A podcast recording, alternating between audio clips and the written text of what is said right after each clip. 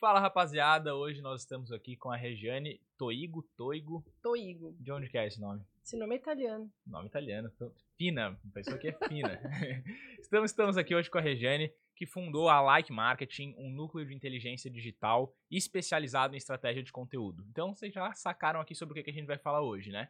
Ela tem mais de 13 milhões de views aí no YouTube. Acho que desde que eu vi esse dado já deve ter até aumentado um pouquinho. Eu acho que já. e é ainda palestrante nas horas vagas, está em diversos eventos aqui, inclusive aqui em Floripa, né, em Garopaba, em Curitiba, tá vai estar em alguns eventos aqui, daqui a pouco tu fala um pouquinho da tua agenda pra gente também. Eu sou o Will, host aqui do Boteco Podcast. Eu sou o John, outro host do, do Boteco Podcast também. Tamo junto, my friend.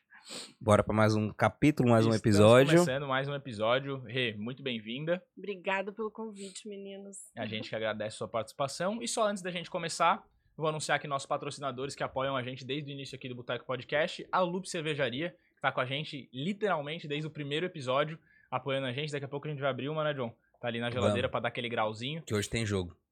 Mentira, nem sei.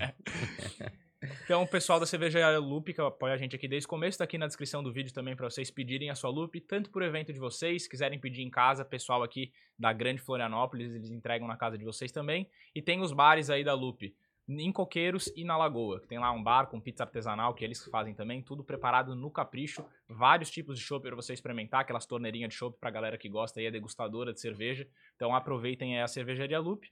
E para você que está tirando um projeto do papel, precisa registrar a sua marca para não perder o seu projeto de bobeira, fala com a galera da Auto 5 Registro de Marcas, que também registrou a marca aqui do nosso podcast e do nosso estúdio.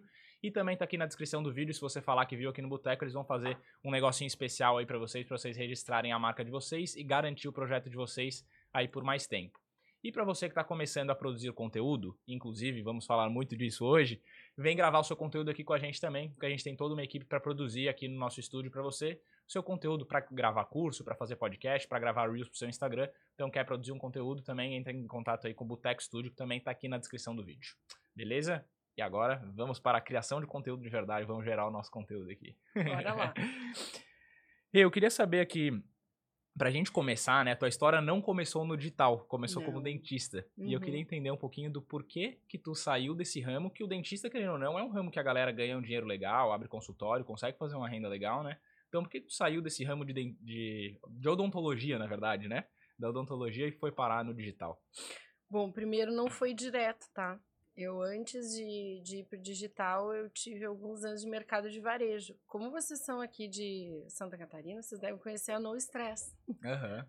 Então, meu marido é um dos fundadores dessa marca. Ah, no estresse é aquela de roupa, não é? Isso, isso, é de. Garopaba. Então, quando eu conheci o meu marido, eu ainda era dentista. E aí ele tinha a- fundou a marca No Stress e tinha ele ele gerenciava a marca No Stress aqui em Santa Catarina por conta de um acordo, né, que ele fez com o ex-sócio. E ele tinha uma loja em Garopaba.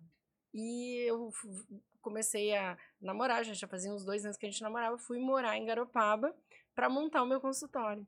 Só que aí ele precisou de alguém para ajudar na loja no verão. E aí eu fui lá na loja ajudar, na loja da, no Estresse de Garopaba bombava naquela época, né? E, Vendedora mesmo? Nossa, adorei, aprendi a vender. é, na verdade a gerente saiu e eu fui trabalhar para organizar as coisas, enfim, no, no verão, dar uma, dar uma força e montar o consultório depois que o verão passasse. E ali fiquei. Ali fiquei, fiquei trabalhando no Stress, a No Stress produzia naquela, na, naquela época, né? Então também era uma, uma confecção. Uhum. E passou alguns anos, acho que dois anos, o meu marido ah, foi trabalhar na, na, na empresa da família dele. O pai dele teve um problema de saúde e eu fiquei com a No Stress. Olha só. E aí ampliei a No Stress, criei uma outra loja de marca de roupa infantil, multimarcas. A No Stress também, por causa dos problemas jurídicos, ah, precisou parar de produzir. A gente começou a introduzir outras marcas, mas eu continuei com a loja da No Stress em Garopaba. Ela ficou bem maior, a gente construiu um prédio. Então tudo isso aconteceu e eu fui me fortalecendo enquanto empreendedora. né? Então eu venho de uma família de empreendedores. Meu pai é contador, eu cresci com histórias de empresas Eu Uhum. cresci conhecendo os, os, ah, os empresários que meu pai atendia e a gente só podia comprar no açougue, que era cliente do meu pai. Na loja de sapato, que era cliente do meu pai. Então a gente tinha, assim, Tinha um a gente tinha assim, esse, né, essa, Aham. essa egrégora e, e Uhum. o pai fazia questão de ajudar os clientes e, e sempre com um amor pelas empresas. Isso é sempre- muito legal, né? Criar esse muito legal. ecossistema, assim. Exatamente, muito legal. E eu sou de Caxias do Sul, lá é, é uma, uma, uma região, uma cultura voltada para o empreendedorismo, né? Então eu venho, eu venho daí e a odontologia nunca foi uma coisa que me fez 100% feliz. E eu só entendi que eu não era 100% feliz porque eu queria empreender, eu queria criar. Eu Mas queria... chegou a atuar como Sim, eu odontólogo? atuei cinco anos, fiz especialização em endodontia. E aí, quando eu tava lá na- na- nas minhas lojas, com problemas financeiros, eu tava endividado, Uhum. eu pensei, gente, que, que tá faltando aqui? Um e-commerce. Se eu montar um e-commerce, eu vou resolver o meu problema né, eh, financeiro. Eu já tinha lojas em shoppings, eu montei uma loja em Caxias do Sul, uma franquia em Porto Alegre. Então, assim, eu expandi aquele negócio mas expandi sem uma programação ou sem ter ah, suficientemente conhecimento de marketing, conhecimento de Uhum. administração. Essa foi, essa foi a, a história. Mas eu aprendi pra caramba, porque quando ao a gente. natural ali. Nossa, a gente aprende. Mas eu fui estudar para montar um e-commerce. E aí, quando eu fui estudar para montar um e-commerce, eu conheci o marketing digital. E aí eu vi, um e-commerce não vai salvar o meu negócio. Uhum. Eu tinha um problema de modelo de negócio. E aí eu caí na rede social, eu caí em estudar a, a, a profissão, não- nem era a profissão, mas a, a atividade de social media, que na época um professor me falou, olha, o e-commerce vai desaparecer. Eu falei, como assim vai desaparecer? Nem, nem comecei. Não, o e-commerce vai todo migrar para dentro de uma coisa chamada rede social. Eu Falei, rede social, o que, que é isso? E eu não tinha, na época eu não tinha nem Facebook, isso era 2009, 2010. Orkut Mas- só. É, tinha Orkut, eu falei isso, eu tinha, ah, tem Orkut, já, já tinha Twitter e já tinha é, ah, Facebook, né? E aí eu fui estudar a atividade, falei, cara, isso aqui é o futuro, esse negócio de rede social é o futuro. Vou dar cabo dessas lojas e vou trabalhar com rede social, foi o que eu pensei. E aí, como eu tenho um companheiro, meu marido, né, de 22 anos, que é bem, bem, bem malucão, eu falei pra ele o negócio, ele falou, cara, é isso, é isso, esse é o futuro, vai, vai, te joga. E aí foi, aí eu demorei um tempo, né, pra organizar as minhas coisas, não tinha dinheiro pra fechar a empresa, né, cuidado quando Até vai abrir empresa, porque que- fechar tem que ter dinheiro. É caro fechar empresa. Eu tinha muitos funcionários, não tinha dinheiro para rescisão, tinha dívidas.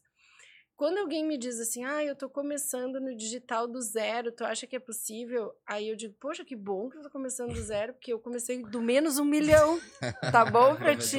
Há já, né? 12 anos atrás. Eu só queria pagar essa conta. Então, é, é, é possível, sim. Digital é um mar de possibilidades, né? E E é daí, bom. qual foi o primeiro passo que tu fez ali? Desculpa te cortar. Aí eu fiz um tipo, curso... no digital, assim, é, sabe? no digital, eu, bom, eu saí das lojas com dois problemas. Primeiro, eu não sirvo para trabalhar de funcionária de ninguém. Isso eu já tinha sido claro, assim, até quando eu era dentista, eu trabalhei em, em, em algumas empresas como funcionário. Era claro que o meu comportamento, né, que eu queria empreender dentro do negócio dos outros, mas eu também saí com uma grande dor, que eu não queria ter funcionários. Eu não queria ser a mãe de todos. Quando, Uhum. com- no período das lojas, eu me sentia assim. Ninguém tinha responsabilidade, só a empresa. Se vender, é o problema da empresa, Uhum. o dinheiro da empresa. Se não vender, eu quero meu salário e acabou, né? Uhum. Eu até costumo dizer o seguinte, que existe ãh, uma dor pior do que ficar desempregado, que já é difícil, mas tem uma coisa pior, que é ficar desempresário. Porque o desempresário, ele sai com uma bigorna, né? Ele sai com Sim. uma, um um fracasso. É, O, o desempregado, ele tem que arranjar outro lugar, às vezes sai com Uhum. garantias e tal, né? Então, foi, foi essa dor de ter que ter pessoas que dependiam de mim, eu não queria mais. Então, o que, que me sobra? O que, que sobra para uma pessoa que não quer trabalhar e não quer ter funcionário? Ser um autônomo, né? Uhum. Ser um- uma pessoa que presta serviço e que rege ah, ah, Consultor, assim, assim né? mesmo, é Tipo, um consultor, exatamente. Então foi daí que eu parti. Hoje o que eu ensino para os meus alunos foi é exatamente o que eu fiz, né? O, o que que eu fiz? Então eu comecei naquela época a ser um, social media, né? Eu comecei a fazer Facebook, porque esse termo nem existia. Então eu fazia o Facebook de freela para algumas agências de publicidade que também naquela época estavam acostumados a vender mídia, vender rádio, vender uhum, TV. E aí, ah, pô, agora tem o Facebook, então aplica aí o que a gente desenvolveu para pro Facebook. Foi, foi assim que eu comecei. Daqui a pouquinho eu comecei a ter os meus clientes, então comecei a, a, a, crescer, mas sempre com a mentalidade: eu quero ser autônoma e se eu for ter gente trabalhando comigo, vai ser parceiros de negócio. Então, os primeiros clientes que eu, que eu atendi, que eu precisava de outras, outras frentes, né? Era assim, bom, eu tenho um projeto, eu vou vender por tanto, é, para ti fica tanto, para ti fica tanto, se o cliente vai embora... Todo aí, mundo perde. Todo mundo perde. Era, uhum. foi assim que eu trabalhei durante muito tempo. Claro que chegou uma hora que, né? Não. Olha, se a gente não contratar, a gente não cresce. Então eu tive que vencer o meu minha barreira uhum. do medo, né? Do, do, da, Sim. Da, do trauma, né? Do trauma, exatamente. Foi um trauma. Exatamente. E valeu a pena? Valeu, valeu a pena, sim. Hoje eu, eu acho que o digital proporciona que a gente tenha com, mesmo com quem é a CLT, que hoje a gente tem CLT sim na Like, mesmo com quem SLT, proporciona que a gente tenha uma relação mais de igual para igual uhum. e não uma relação de patrão e funcionário, porque eu acho que essa relação ela é um pouco disfuncional. Ela não, não é, ela não é boa para ninguém, uhum. nem para patrão e nem para o funcionário. Mas na prática, como é que vocês fazem para diminuir essa diferença? Então, na prática, a gente responsabiliza todo mundo pelo que está acontecendo. Como é que a gente responsabiliza as pessoas? É, mostrando para onde é que elas crescem e mostrando se você crescer, se você, você ganha por cliente. Independente se você é. Quantos, quantos um designer, mesmo que ele seja CLT, quantos projetos você consegue atender? Se você, mesmo sendo CLT, conseguir atender mais três projetos, você vai uh, participar, ganhar mais, uhum. né? Então, quanto você consegue abarcar? Esse é, essa, esse é uhum. o trabalho nem todo mundo é comissionado, não. Quando entra, não, a gente ainda. Uh, Faz de teste. Exatamente, uhum. a pessoa vende hora. Mas eh, rapidamente, dentro do digital, ela já consegue deixar de vender horas. Uhum. Ter participação de fato no que acontece No que ela né? faz, é, na produtividade, trabalhar por produtividade, né? Uhum. Mesmo sendo CLT. Mesmo sendo CLT. Isso é uma dificuldade, eu acho, que as empresas encontram hoje, né? Não sei se pela dificuldade da lei, talvez, mas. É de conseguir fazer uma remuneração, de conseguir ter uma remuneração de uma forma que. Porque hoje, se eu tô dentro de uma empresa como CLT, por exemplo, e vem uma outra empresa e me oferece mil reais a mais, eu vou, né? Só que se não, se, se depende de mim ganhar esses mil reais a mais, Exatamente. aí talvez eu não vá, porque eu falo, pô, não, se eu me esforçar aqui, eu ganho mais ainda do que Por isso que é que ruim para todo mundo. Sim. Né? Por isso Sim, que é total, ruim para todo mundo. Total. Só que dentro do nosso mercado isso é possível. Talvez dentro de uma fábrica de cerveja não uhum. seja, né? Mas dentro do nosso mercado, que é altamente escalável, a gente pode. Uh, a, a escala ela pode ser um objetivo do time, né? Sim. Então esse é o ponto. Uhum. Aí a função do líder é mais alinhar a expectativa da galera e mostrar a direção Exatamente. de onde a gente tem que ir, do que Ex necessariamente faz aqui isso, faz aquilo. Né? Exatamente, né? exatamente. Que eu acho que é uma coisa no... bem importante. Os nossos desafios são outros enquanto, enquanto uhum. líderes, né? É. Uma pergunta que veio, só puxando um gancho pra gente não perder isso que tu falou ali, mas uma pergunta que veio da nossa galera foi é, quando que tu sabe que é o momento de eu não consigo mais tocar como autônomo? Que tu falou que teve essa transição, né? E como é que tu percebeu isso, assim? Bem cedo, tá? Eu, por quê? Porque eu sou uma pessoa que não vim do digital. Uhum. Eu, tipo, eu entrei, eu vi a oportunidade na profissão de social media e eu tive que ir lá eu vi, é, aprender tudo. Então eu não sabia programar, eu não sabia, é, eu não sabia design, eu não sabia nada que precisa do digital, uhum. nada.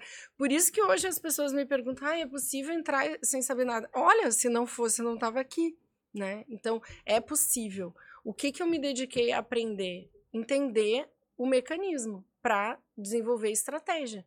Então, isso uh, você não precisa saber eh, design, você só precisa saber qual é o, o, o, tipo de comunicação que aquela empresa precisa, porque o projeto precisa. Então, então você vai coordenar que uma pessoa que tem habilidade técnica faça. Né? Uhum. Né? Esse é o, isso é, isso é a, a, a, o importante. Eu terceirizei as coisas muito cedo porque eu não sabia fazer. Então, o que, que eu recomendo para uma pessoa hoje? O que você sabe fazer, você faz. Quando você não estiver dando conta mais e você vê que tem condições de crescer, porque você faz um bom comercial, porque você retém o cliente, aí você olha o que, que eu faço pior e o que, que eu levo mais tempo. Essa coisa é o que você tem que uh, terceirizar com o parceiro. Uhum. Senão, para ajudar o negócio a crescer. É, né? para ajudar o negócio a crescer. Tem gente que começa como social media e é, já vem do design, já é um Uhum. designer. Tem gente que começa do social media já é um copywriter, um redator. Tem gente que é programadora, tem gente que é, enfim, né, tem- vem de várias áreas. Uhum. Então, o que, o que, que você leva menos tempo, você faz melhor. Isso é o que você pode continuar fazendo. Mas o que você faz pior, terceiriza. Ah, eu faço tráfego bem. Foca no tráfego, então. Uhum. Eu fiz tráfego. Hoje, depois de uma hora, eu deixei de fazer, porque Sim. isso aqui tá me consumindo, eu posso botar uma mente mais analítica, né? Mas eu Uhum. aprendi a fazer tráfego e fiz tráfego. E na parte, principalmente ali do design, eu acho, na minha visão, né? Hoje, eu não sei dizer se um social media é o designer ou não é o designer, por exemplo. Ele tem que ser, deve não, ser. não tem que ser. Eu não sei fazer nenhum. não, nenhum nenhum eh, social media não precisa ser designer. Se ele for, beleza, ele vai usar essa habilidade para ampliar o portfólio deles de, de, de serviço, né? Uhum. mas ele pode se associar a um designer. O que que o social media não pode, eh, o que que o social media não pode não ser? Estrategista. Ele tem que Tá. entender que sem a estratégia, a produção de conteúdo é inerte. Você tem que ter uma, uma, uma Uhum. estratégia. E, e aí, ah, mas eu só sou designer, eu não sou um social media. Bom, você é um social media designer. Que você tem que saber que se você não estiver trabalhando num projeto dentro de uma estratégia, você está só fazendo os posts. Tá tudo bem fazer os posts, mas você tem que ter essa noção. Esse cliente aqui tem estratégia, eu estou fazendo post com estratégia, estou vendendo post para ele. Uhum. É uma diferenciação bem grande, né? Né, exatamente. O que que, tipo, como que a gente define o que é o social media? Na minha, na minha filosofal Aham. opinião, tá? Para mim, ah, o- ah, a minha definição de social media é a pessoa que cria estratégia de conteúdo. O que, que é estratégia de conteúdo? É com quem eu vou falar, onde eu vou falar, como eu vou falar e por que eu vou me falar no digital. Uhum. Então, se a pessoa não sabe esses elementos, ela pode ser um social media operacional. Só que daí eu não sei se ela se diz social media, ela pode se dizer assim designer, né? Aham. E ela pode entender, eu sou designer, mas eu estou trabalhando dentro de um projeto de social media que a estratégia veio do estrategista, do social media estrategista. Então, para o social media começar, a gente poderia dizer que ele- o que ele precisa ter é mais a parte de conhecimento e saber organizar a estratégia do que necessariamente a habilidade operacional. Total. Porque o, o, e o, o social media que vai escalar é aquele que entende o, o macro da, da estratégia. Aham. Social media, ele é uma, na minha visão, né? Uma porta de entrada, eu acho que pro mundo digital, né? Não sei. Tu tem essa visão também? Total. E, e como que o pessoal começa? Assim? Tem como atrelar ah, essa profissão junto com o trabalho atual? O pessoal consegue fazer essa transição dessa forma pro digital? Sim.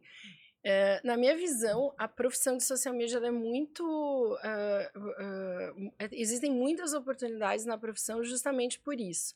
Primeiro, porque ela é uma porta de entrada fácil, uma barreira de entrada pequena para você entender o digital.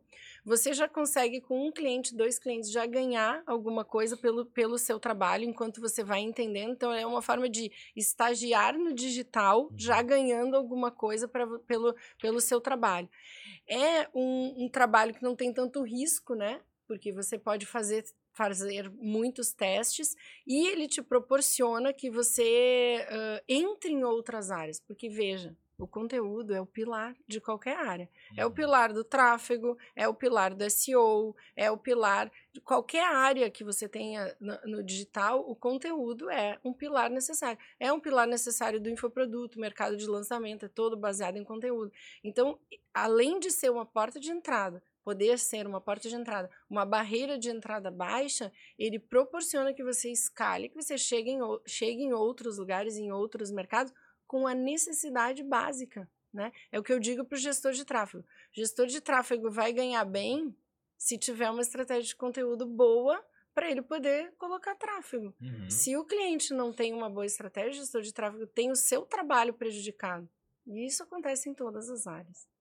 Faz sentido. Ele é o, sei lá, o primeiro degrauzinho, assim, Que daí todo o resto da cadeia vai conseguir cima, trabalhar, mas essa pessoa é necessária. Exatamente. Só que a pessoa escolhe se ela quer ficar no- só no degrau Sim. ou se ela quer ser o- realmente o pilar robusto de qualquer projeto, né? E aí depende do- do- da escolha que a pessoa faz. Uhum. Deixa eu te perguntar, é também uma profissão que que ela pode oscilar muito, né? Por exemplo, antigamente a gente tinha o Orkut, então eu lembro que pessoa, o pessoal vendia anúncio nas comunidades de Orkut, Uhum. né? Na página inicial ali, em tópicos, enfim. Aí depois a gente veio pro Facebook, então tinha os anúncios pro Facebook, agora Instagram. Tipo, se a pessoa não se atualizar, ela perde, né? Porque daqui a pouco vem uma outra rede social e como que ela faz pra poder monetizar e tá trabalhando ali com o seu público, né?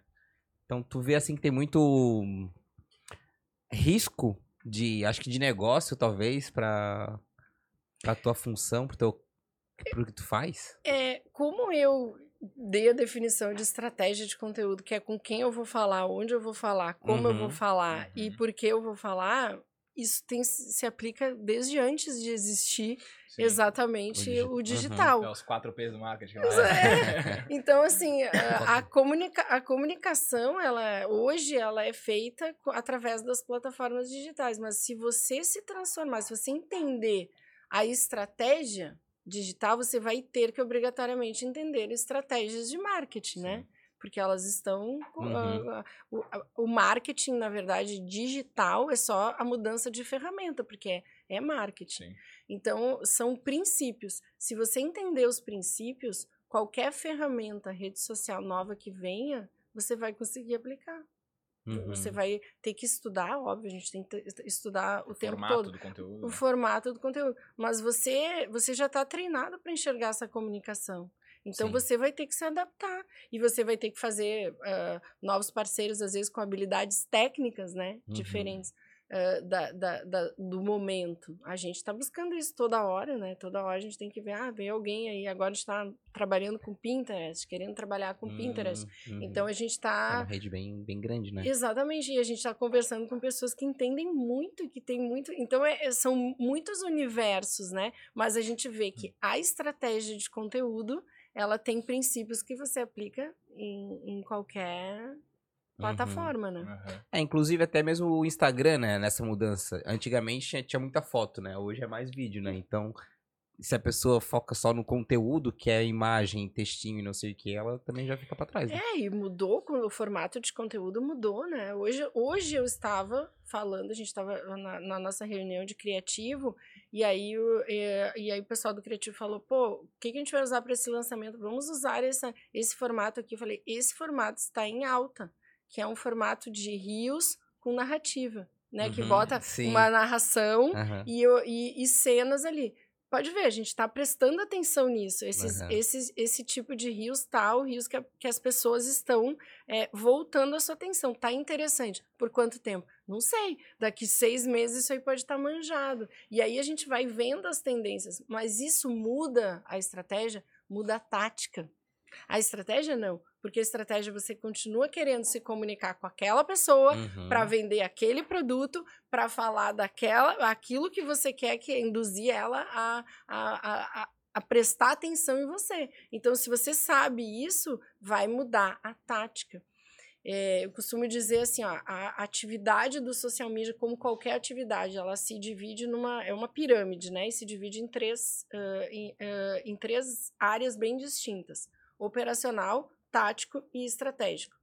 Maravilha. Na base você tem quem? Quem que é o social media operacional? O redator, o editor de vídeo, o social media designer, todo mundo que trabalha com conteúdo de rede social, mas não faz a estratégia, opera, Uhum. faz, ah, tá na, na base.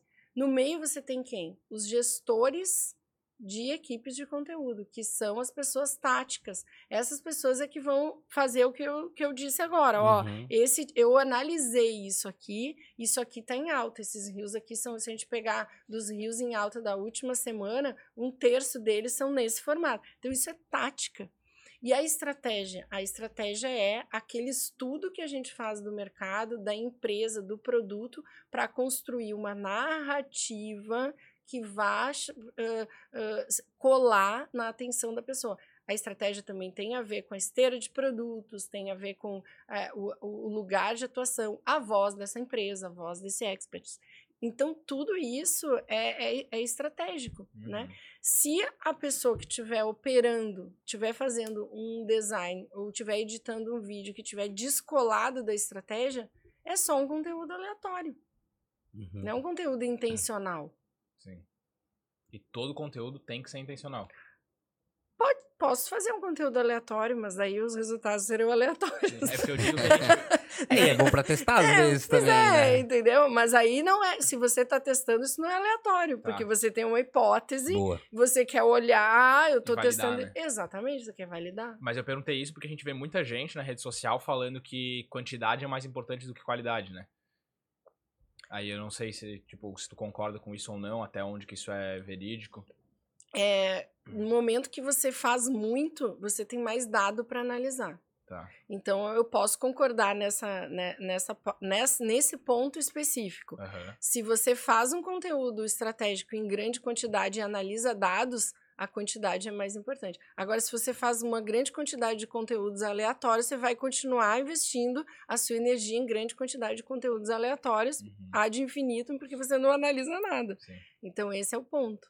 Se tiver um propósito ali, um objetivo, a quantidade vai valer vai a pena. Vai te ajudar. Uhum. Agora, se não tiver, olha, eu, eu, eu acho que a, se você sabe os pontos, se você tem os dados, você pode investir mais em qualidade. Uhum. Boa. É, eu vi. Uma vez eu vi um vídeo sobre. É, era tráfico pago, né? O que, que o rapaz fazia, né? No vídeo ele explicava. Ele pegava, tipo, 10 produtos e colocava. Não sei se trabalha com marketing paga, com mídia paga. Sim, trabalha? sim, sim. Ele pegava, tipo, 10 produtos e colocava, tipo, 5 reais por dia em cada produto. Enfim. Aí ele via qual a campanha dava mais certo. E daí, depois que ele pegava Sim. esse volume todo, é onde ele botava o dinheiro, tá Exatamente. Porque daí ele viu que deu mais certo. Então, ele tipo pegava a quantidade para investir na Exato. qualidade. Uhum. Esse, é, esse é o ponto. Qualidade, o que, que é qualidade? Qualidade é subjetivo também. No caso dele, a qualidade é o que teve mais resultado. Uhum. A gente pode achar que algo tá muito bom e o público não gostar. Nossa, a gente faz isso toda hora. isso aqui vai bombar e não dá em nada. E a gente faz um negócio lá que, putz, que merda, e vai o negócio, Sim. né? Vai embora. É. é. Então... É. E de tráfego pago até, queria tirar uma dúvida, na verdade, porque a gente fala muito de social media e fala do tráfego pago. Essas duas coisas andam juntas? Porque sempre que falam social media eu penso em conteúdo orgânico. Não, errado. É. uh, uh, estratégia de conteúdo. Não importa se é orgânico ou se é pago. Tudo é uhum. tráfego. Tudo é tráfego. No momento que eu estou fazendo. O que, que é tráfego? Vamos definir o que, que é tráfego. Também Boa. na minha filosofal, né? Na minha van filosofia. Não, mas é bom até para o público e para nós também entendermos, né? Porque se a gente tem uma visão diferente do, do significado da história. Tráfego é exatamente tráfego de trânsito. O que, que é o tráfego? Você levar pessoas para lá, você levar pessoas para cá, você levar pessoas para lá. Só que é digital, é na internet. Uhum. Então, faz diferença se eu levo pessoas do meu vídeo do YouTube para o link da cervejaria é, organicamente ou, ou, ou tô pagando um anúncio para levar as pessoas lá, na prática não tem diferença. Uhum. A única coisa é que uma tu consegue calcular o, ROI uhum. e a uhum. outra não. é mais difícil porque é mais complexo, mais né? subjetivo, né? Isso. Parece, a gente fica com a ideia de que o tráfego orgânico é de graça. Mas não é. Ele é mais caro até, porque você não consegue analisar. O tráfego pago, você vai lá, quanto custou esse vídeo, quanto eu botei aqui, o quanto fiz. Bom, tem que fazer tantas vezes. Então, ele é mais barato para alguém que está olhando como é, empreendedor, né? Sim. O tráfego orgânico também tem um custo e você, muitas, às vezes, não consegue mensurar. Já estamos mensurando, né? Uhum. Já estamos trabalhando para para mensurar o orgânico também. Mas ele é mais, uh, mais difícil de, de, de ser mensurado. Tráfego é tráfego. Se eu pagar para clicarem no meu link, ou se eu colocar esse link num conteúdo que não foi pago, tanto faz, estou levando pessoas para aquele lugar. Uhum. Cara, eu nunca tinha parado para pensar nisso, na real. Que o orgânico pode ser mais caro do que o. É, se tu não mensura, tu não tem como saber. Eu né? tenho Exato. certeza que Exato. o orgânico é mais caro que o pago. É, pois é. e a galera. Olha... Oi? Olha o teu amigo e bota cinco reais Sim. e daí ele vai uhum. lá e bota naquele. Por quê? Porque se, imagina se ele ficasse produzindo aleatoriamente uhum. para ver o uhum. que vende. A- Vai ser o- muito mais caro. O tempo que ele levou pra poder ter essa métrica ou um Total. resultado ali, Uhum. meu, por 5 pila ele teria ali Uhum. muito mais barato. Uhum. Perdeu. Que o tempo, né, tem que levar em consideração também no, no custo, né? eu acho. Exatamente. Mas tu acha que o tráfego pago ele só deve ser utilizado pra vender produto? Ou tipo aqueles de impulsionar foto no Instagram, essas paradas, eh, Reels e tal, de conteúdo, de um conteúdo que não vai levar pra lugar nenhum, eu digo assim. Depende Tipo o que- nosso? Tipo o nosso. Tipo o De- podcast. É. O nosso conteúdo não vai levar a lugar nenhum, não vão comprar nada. Vão só no máximo curtir o, o vídeo ou, é, tá. ou curtir a nossa página. Você pode ter um objetivo claro para isso, tá? Então, assim, ó, hoje, hoje a gente tem falado de que seguidor é a mesma coisa que lead. Então, as pessoas estão te seguindo no Instagram, elas são leads. Por quê? Porque são pessoas estão vinculadas a ti, embora não tenha te deixado um cadastro, não tenha te deixado nada, a gente pode tratá-las como lead, né? Uhum. Estão ali interessados naquilo que você fa fala, daqui a pouco ela pode comprar. Então, ãh, existem campanhas que você pode fazer para ter visibilidade e para atrair pessoas para o teu conteúdo, sim, sem objetivo. No tráfego, hoje a gente usa vídeo view. E aí, o que, que a gente faz? Primeiro, a gente mostra para um monte de gente, a pessoa que fica assistindo mais de 50%, por exemplo, vídeo, denota o quê? Interesse. E aí Uhum. depois o que? A gente vai lá e mostra um produto ou, ou faz alguma conversão de cadastro com ela, mostra uma aula, enfim. Aí, então, Mesmo nesse- que ela não seguir. mesmo que ela não siga, tá? Porque você, você precisa cercar. Então você tá criando um funil dentro do tráfego. Ah, Primeiro ele viu um vídeo, aí ele pode ver outro vídeo. Então ele já viu três vídeos meus, mais de 50%. Poxa, a pessoa tá, né? Então eu vou oferecer um e-book, vou trazer ela para minha base, vou oferecer uma aula, dentro da aula tem um pitch. Então aí você vai montando, né, o que que o que que é necessário. Claro que dentro do infoproduto a gente tem mais o que? Markup. Então a gente consegue fazer isso com mais markup. Mas o pessoal faz muito essas, é, esses. ahn, como é que é esses ah, dropshipping? Uhum. Nossa, eles fazem bastante ah, coisa sem oferta e depois e depois você vai Eles recebe pegam. uma oferta. Uhum. Uhum. E a galera de produção de conteúdo, no caso, galera que vende curso, etc. Eles também usam- utilizam essa estratégia? Promove um Sim. conteúdo, o conteúdo, por exemplo, tu aqui no nosso podcast. Promove um conteúdo que é só tu aqui dando uma dica legal, e daí depois vem com Sim. Um Uhum. produto. Distribuição de conteúdo, a gente chama isso. Tipo Aham. de. Tem que ter, tem que estar dentro de uma estratégia, né? Sim. Se você fizer aleatoriamente, você vai ter ali um resultado aleatório, likes aleatórios, né? Mas se você eh, tiver realmente um objetivo com esses likes, um, obje- um objetivo com esses views, um objetivo de crescimento de base e que você consegue mensurar que essa base cresce e vai te dar um retorno de alguma forma, comprando Uhum. alguma coisa, é válido sim. View por view não faz sentido. Ah, não faz sentido. Aí, aí que entra a análise e o aproveitamento, né? Aham. E se a gente for.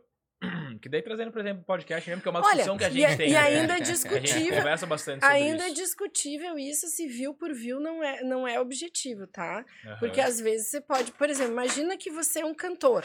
Tá. E aí, view pra você é importante? É, porque a pessoa vai ver um monte de, né? Ou, ou você tem, sei lá, um canal de sketch, Uhum. entendeu? Muito canal de sketch do YouTube O que, começou que é canal de sketch? É Sketch é. Porta dos Fundos, ou aquele outro embrulha Ah, pra tá. viagem. Ah, tá. tá? Esses caras, eles distribuem coisas, podem distribuir ah, pago até, inclusive, no Instagram, porque depois eles levam essa galera pro YouTube e o YouTube Uhum. eles são monetizados, porque o YouTube monetiza, Uhum. né? Então, Entendi. o Instagram pode funcionar como Hum, uma, uma isca. Uma isca, exatamente. Faz sentido, né? Boa. O que, que tu achou?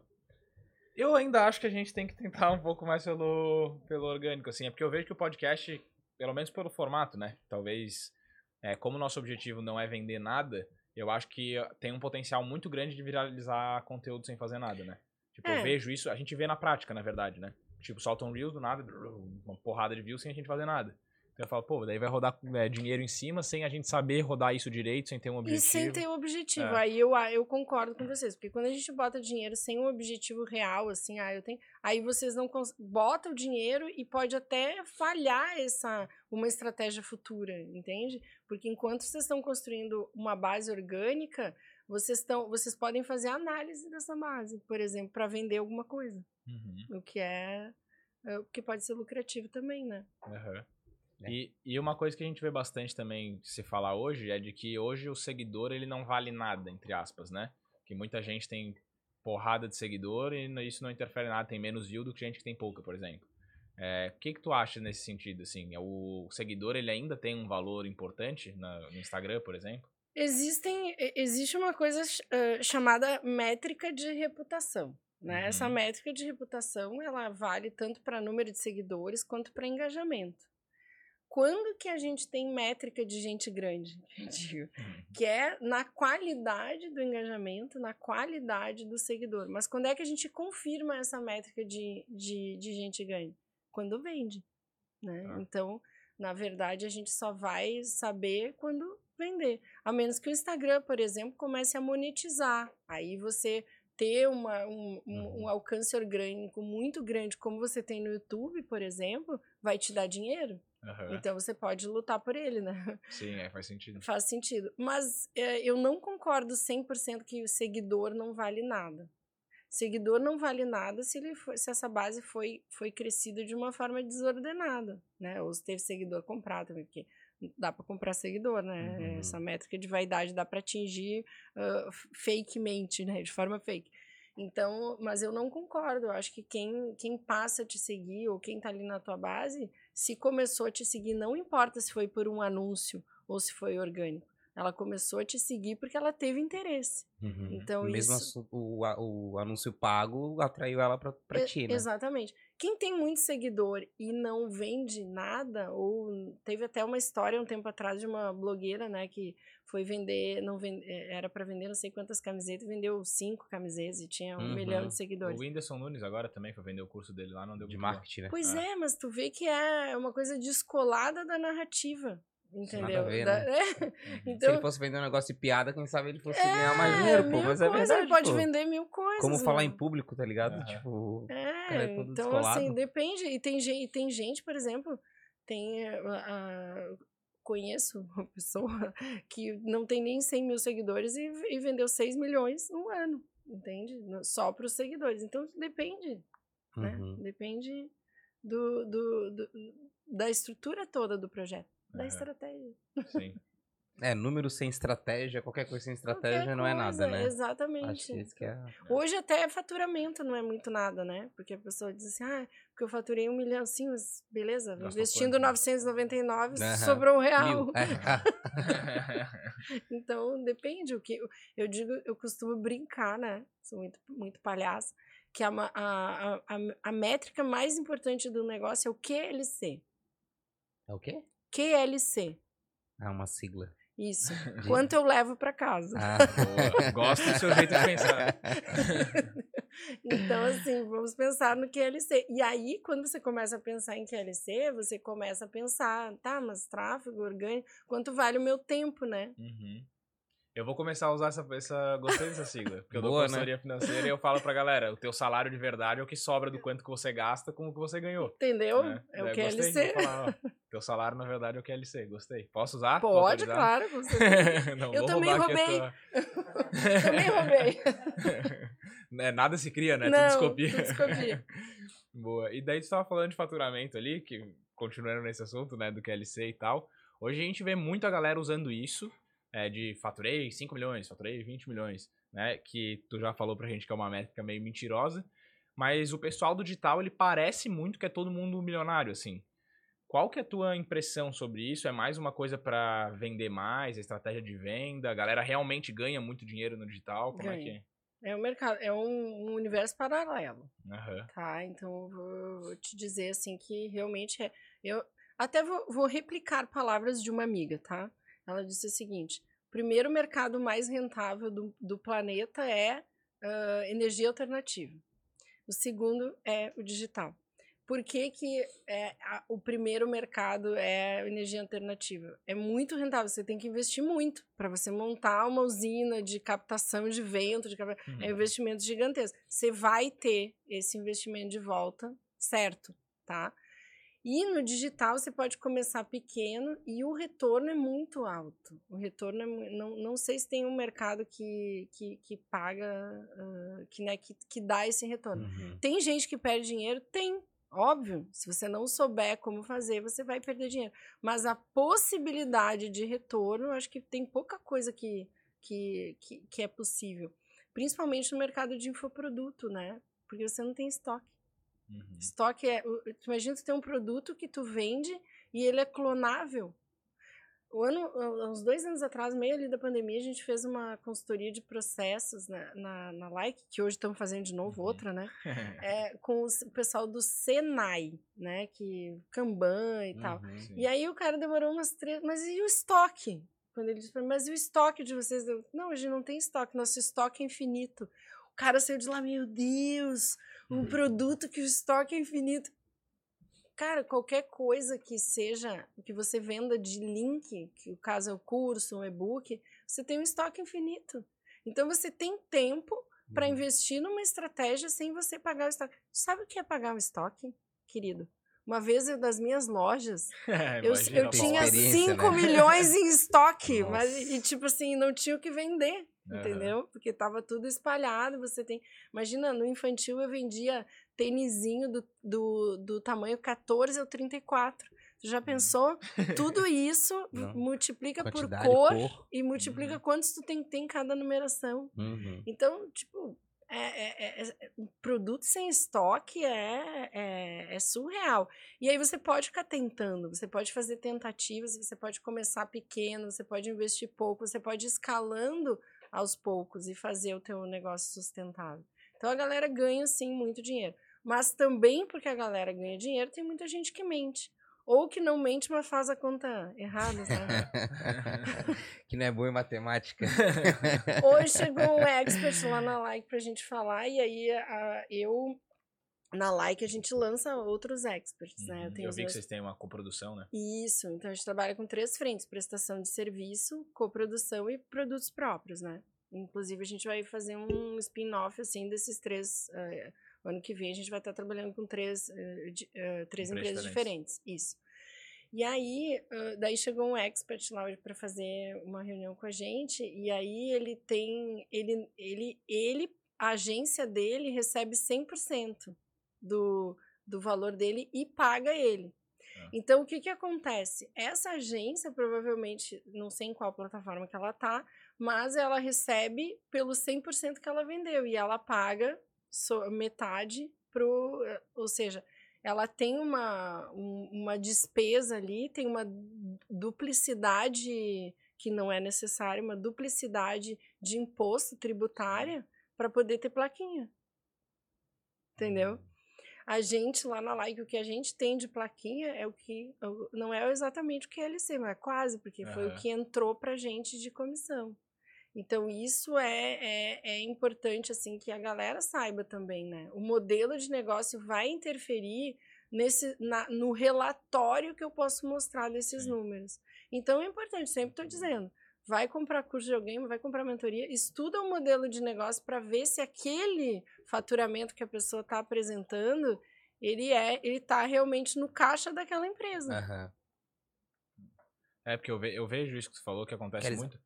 Até nas é. próprias empresas de bolsa de valores e tal, que eles são obrigados a demonstrar resultado, né? É tudo assim. Uhum. Tipo, é muito fácil tu mexer num mexer. númerozinho, ou só trocar a linha dele, né? Uhum, ali uhum. num balanço alguma coisa para falar, ah, faturei 20 milhões.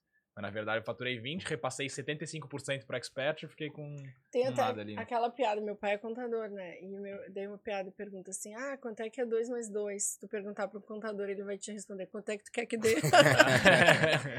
e é verdade, acontece é verdade. mesmo. Acontece mesmo. Chega um pouquinho mais pra cá que tua cabeça tá aparecendo ali, por favor. Tô atrapalhando? Os cabeção aí tá ficando na frente da Regiane. Boa. Eu tenho. Diga aí, diga aí. Eu, eu queria ver contigo, que a gente tá falando né, de atualidade, coisa parecida. Vocês usam inteligência artificial lá? Sim. Ou vocês também enxergam que pode ser um perigo para algumas profissões ali da, do social media? Cara, eu, eu sou aquela, aquele tipo de pessoa que eu olho para a tecnologia e eu não tenho medo dela. Porque eu sei, eu entendo uma coisa: é inevitável. Então, uhum. assim, uh, não adianta você ter medo. Não adianta. Você tem que olhar para qualquer tecnologia e pensar como que isso vai me ajudar. Porque se você se voltar contra, você vai ser patrolado. Né? Eu lembro até, tem uma série bem boboca, uma série espanhola que chama As Telefonistas. Uhum. E aí, mas mostra um momento histórico, assim, de quando existia telefonista, aquela telefonista, ela transferia uhum. ligações, né? E era uma categoria de trabalho, as telefonistas. E aí, inventaram a central eletrônica, que não ia precisar das telefonistas. E o engenheiro que inventou, claro, é um romance, né? Mas o engenheiro que inventou, ele namorava, ele era namorado de uma telefonista. E aí ele, ele destruiu a própria invenção porque ele viu que ia acabar com a profissão. Sim, mas tipo, ele só atrasou, né? Uhum, porque tudo que você conseguir economizar energia humana é o que vai pre prevalecer. Então, a inteligência artificial, ela é uma coisa que pode trabalhar a favor de todas as profissões inclusive do social media. Quem está com medo? O social media operacional. Porque o estratégico está feliz da vida. Ou vou precisar de menos uhum. operacionais. Vou ter, uma, uma, uma, vou ter mais qualidade com menos energia humana, né? Vou ter uma, uma, uma roda elétrica. Uhum. Quais que vocês usam lá? Pode falar? Pode, Pode. revelar? É, o chat GPT é a principal, né? Uhum. Principal. Mas os designers já usam Midjourney, né? As, uhum. as, as inteligências de imagem, uhum. inteligências de vídeo. Eu nem sei qual é que a galera tá usando de vídeo, porque já são tantas, né? Uhum, Mas já, já fizeram já fizeram coisas assim, tipo, até de mudar uma coisa que eu, que eu achei bem interessante. Ah, eu falo vou gravar anúncio, eu falo um negócio errado. Dá para mudar só o que eu falei. falei uma data errada. Pô, isso é sensacional. Olha uhum. que ajuda gigante. Eu ia ter que gravar um vídeo novo. Sim. Ou a gente ia ter que cortar. Então, vamos pensar, mas vamos pegar o vídeo vamos fazer uma sacanagem. Vamos, mas fazem com tudo. Tudo, uhum. né? Uhum. Toda tecnologia, ela é divina ou ela é demoníaca? E, e ponto. O Photoshop, né? Na, na época que surgiu, as pessoas faziam uhum. umas imagens lá que era absurdo, né? É, Exatamente, exatamente. Até hoje usam, né, pra distorcer, tipo, capa de revista, essas coisas assim. Falam que se tirar todos os Photoshop que tem nas capas de revista, não sobra nada. Né? É, pra dar uma afinada é, aqui, uma engrossada aqui. Exatamente, entendeu? Então, esse é o ponto, mas a inteligência, ela pode te ajudar a produzir melhor e mais rápido. E ela pode te ajudar a ser mais preciso, né? Uhum. Então, é sensacional meu, meu filho, que coordena assim, essa parte de é, processo, né? Ele pegou ontem. Vocês já viram? Eu tenho um post que chama Se Eu Fosse Social Media D. Que eu sempre boto, uhum. de, faço de alguma coisa. Aquilo lá é um trabalho que eu faço manualmente. E aí ele disse assim: mãe, olha só, integrei o Notion, teu Notion de conteúdo com o chat GPT e é, e é só tu botar o tema aqui, ó. Quando tu botar a linha editorial e botar o tema, ele vai, ele vai te entregar uh, uma proposta de se eu fosse social media dele. Eu ainda não vi, sabe? Mas não é sensacional sim, se eu puder sim. ir lá e ver, poxa, ele me... Não, isso aqui não vai funcionar. Óbvio que vai passar pelo crivo humano, uhum. mas ele vai, uh, ele vai trabalhar comigo. Não é para mim, é comigo. E quanto mais eu, ele for fazendo e ele vai entendendo o que eu tô pedindo, mais eu vou poder ser rápida nesse, nesse, nessa modalidade, né? Nesse, nesse tipo de, de, de conteúdo. Então, para mim, só facilidade. Cara, uma coisa que eu achei muito legal também de inteligência artificial é que a gente consegue criar imagens que não tem direito autoral, né? Então, Música não é incrível? Também, né? Música também. Então é, nossa, a música mesmo. Meu marido que é músico e nem entrou ainda. mas ele já viu, assim, a, a, as possibilidades são... Cara, teve uma que saiu faz pouco tempo, que fizeram uma música do Drake com o The Weeknd.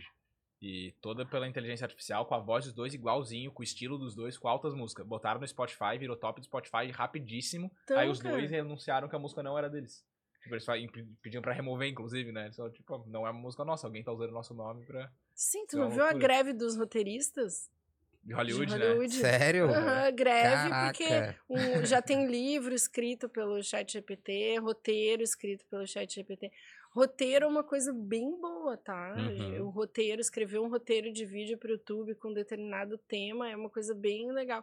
Porque a, a roteirização, assim, do, do, do, vídeo, ela depende muito da tua interpretação, né? Sim. Então, eu acho que pode ajudar bastante. a- Uhum. Dá pra refinar depois, né? Total. Outro dia eu perdi umas horas aí brincando com uma de, de criar a imagem, né? Que tu escreve ela te dá uma sugestão e fala o que você gostaria de mudar. Aí tu vai lá e fica, fica, fica. Até sair uma coisa e fala, porra, ficou exatamente o que eu imaginei. É, não, é, incrível. bizarro. Incrível. Eu, eu sou, sou entusiasta. Não, eu também, curto pra caramba. Eu uso Eu bastante também. Tenho receio com algumas coisas, eu te mandei uma esses dias, Ah, né? tu me Do mandou. cara que implantou. Olha que loucura, eles conseguiram fazer um cara que era tetraplégico voltar a mexer da cintura pra cima. Implantaram, tipo, um chip de inteligência Ah, artificial no cérebro isso, dele. mas isso já, já tá. Essa inteligência artificial é muito do bem, né? Sim. Já existe há muito, há bastante tempo pesquisa nessa área de gente que Uhum. começa a, Sim. a, a Recuperar ativa movimentos, né? recuperar neurônios, né? Recuperar áreas lesadas neurologicamente. Ah, É, Porque mas eletricidade, eu tenho, né? Eu tenho, mas eu tenho um pé atrás. tipo assim, foi o que eu até te respondi, né? Eu falei, legal, mas eu tenho meu pezinho atrás. Ah, sei lá. Se alguém tem um pouco de maldade ali, coloca É, uma coisinha pequenininha que seja, sabe? Um Vai ter. pouquinho. É, com Entendeu? Vai ter. vai ter porque o ser humano é naturalmente corrupto, né? A Não dá própria- pra dizer que não é. A própria rede social. Sabe, até os macacos, tu vai lá, É. tu vai lá ver, o comportamento do, do- dos chimes, né? Os chimpanzés Aham. são bem Aham. corruptos. É, Então é, né? Faz parte. E a própria rede social, muita gente utiliza pra frio. é, até disseminar uma certa ideologia, uma, Total. alguma coisa, né? Total. Tanto que, tipo, X pessoas que gostam de uma ideologia seguem exatamente as mesmas pessoas, que vão todo mundo absorver aquele conteúdo e tomar aquilo como verdade. Forma as bolhas, né? É. E, a- e olha o que acontece. Você, acho que não sei se vocês já pensaram nisso, mas o algoritmo ele tem, ele te entrega aquilo que tu que tu mais gosta. Aham. Então tu te mete na bolha não só porque tu quer, mas porque ele vai te ele vai te impulsionando, porque ele vai te entregando mais. E aí quanto mais ele te entrega daquilo que tu quer ouvir, mais suscetível tu fica e mais e, e, a, e a tua adesão fica maior àquilo. Uhum. Então, é, essas correntes na internet funcionam muito bem porque o algoritmo é uma inteligência artificial que está treinado para descobrir o que você quer. Sim. Então, ele vai te entregar o que você quer e aí vai te entregar mais e E mais. não e mais. necessariamente porque é certo ou errado, ele quer só que tu fique mais tempo ali Ele dentro. não né? sabe o que é certo ou errado. É. Ele, ele entendeu o que você gosta, qual é a tua sus- suscetibilidade.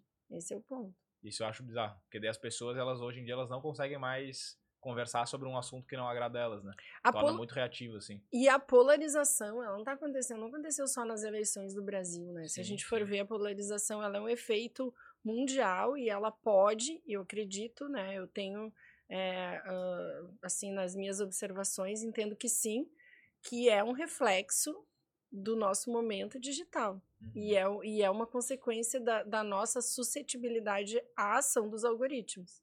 Uhum. E tu acha que o produtor digital ou social media, como profissional, ele deve explorar isso? Ou tem um lado talvez antiético nessa parada? como ele precisa vender, ele não tem outra saída, né? Uhum. É, a gente produzir conteúdo é explorar a suscetibilidade das pessoas a uma determinada narrativa para levar à venda. Isso é manipulação? É filosófico, né? Eu Uhum. acho que não, porque a gente pode ah, manipular pessoas para o bem. Quer um exemplo? Por exemplo, a gente pode manipular pessoas para ter mais saúde. A Sim. gente ah, v- valida a, a, a suscetibilidade dela com aprendizados de saúde e fornece para ela elementos, sim, que vão tirar ela de um lugar ah, ruim de saúde e levar para um lugar bom.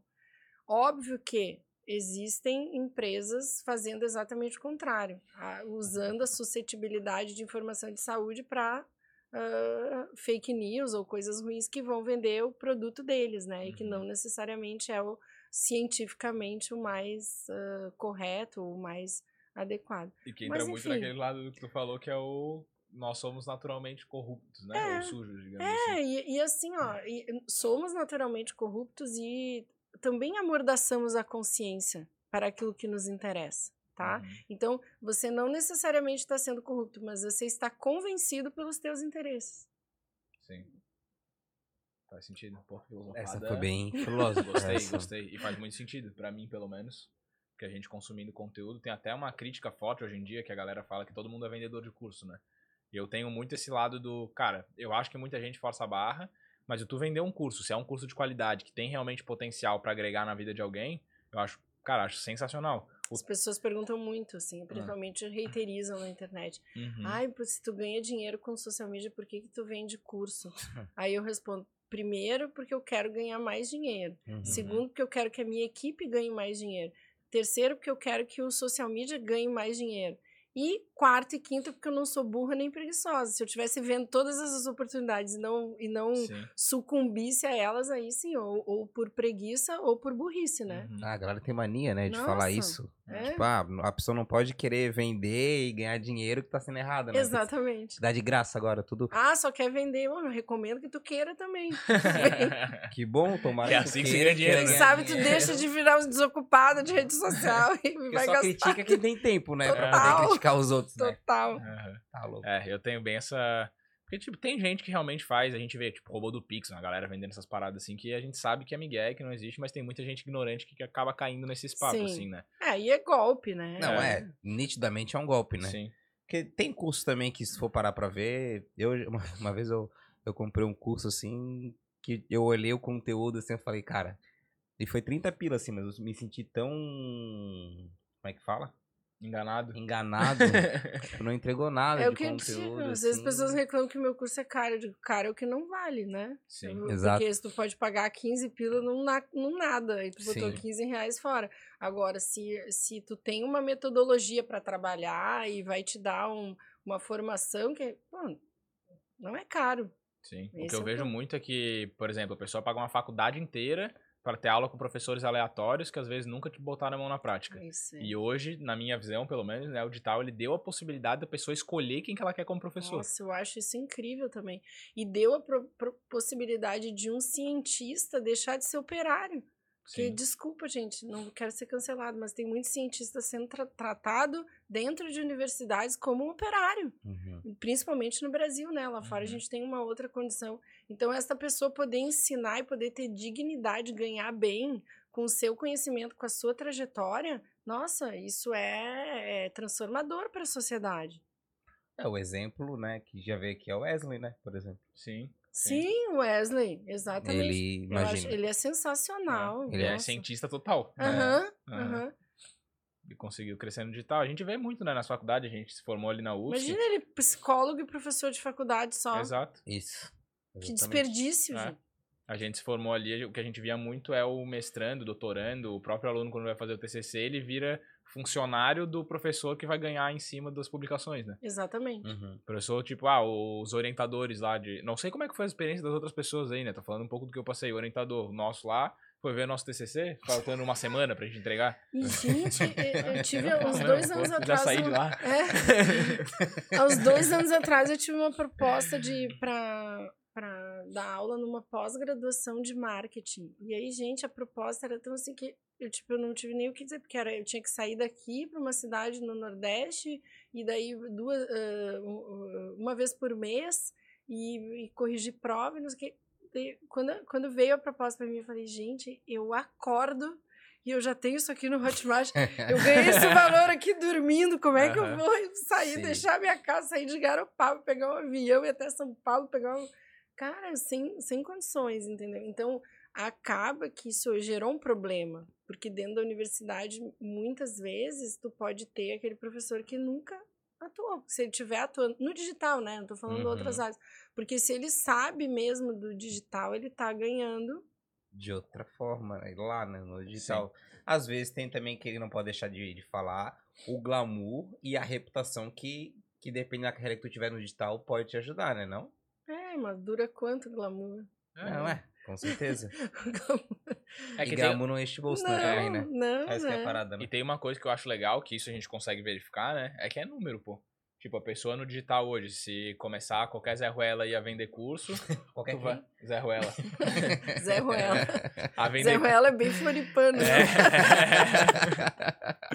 É. Começa a vender curso, consegue lá ver, pô, quantos alunos esse cara tem, se as pessoas estão curtindo a aula dele, qual que é a avaliação dele na plataforma que ele vende. Tu consegue, É. tipo, se tu entra numa universidade, cara, tu só vai saber como é o curso quando tu terminar. Uhum. E isso é Não, uma e coisa quem que vai tira te um dar pouco de- aula vai ficar total, tu não vai ter ah, gerência ou ingerência Sim. nenhuma sobre quem, com quem tu vai ter aula, né? Sim. E eu ainda tenho outra reivindicação. Gente, eu vou nesse podcast, depois vou ser tudo cancelado. Né? aí, vem, aí já veio uma universidade lá, ai, Eugênio, vamos pegar o teu curso e vamos transformar num curso universitário, né? Um curso, uma. dar uma um diploma para as pessoas, aí só tem, aí me mostrou tudo como é que era e tal. Eu falei, pensei, pensei, pensei. Daí eu disse não. Eu não quero. Eu, eu, sou, eu sou a favor do curso livre. Eu quero ensinar livre. Eu não quero ter vínculo com o ministério. Gente, eu tenho tendências anarquistas. Sabe? Eu não acredito em governo, vou é. acreditar no Ministério da Educação que faz da nossa educação. Não quero esse vínculo. E foi uma decisão bem filosófica, assim, porque se eu tivesse pensado assim, mercadologicamente, talvez seria legal falar: ah, a formação social mídia tá, é um diploma universitário não quero, eu quero realmente aquela pessoa que não está procurando um diploma, ela está uhum. procurando uma, uma atividade prática na vida. Então eu, eu, eu, resolvi levantar essa bandeira. E a galera. Por hora.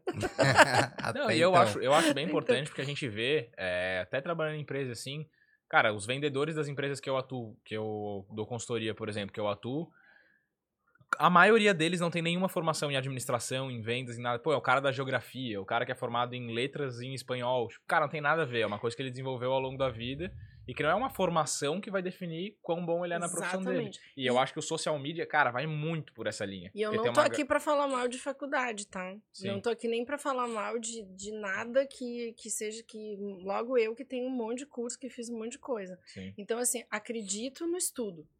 Entende? O que eu não acredito é que eu acho que hoje o estudo no Brasil, as universidades ou até o sistema escolar não tá fazendo a galera aprender a estudar.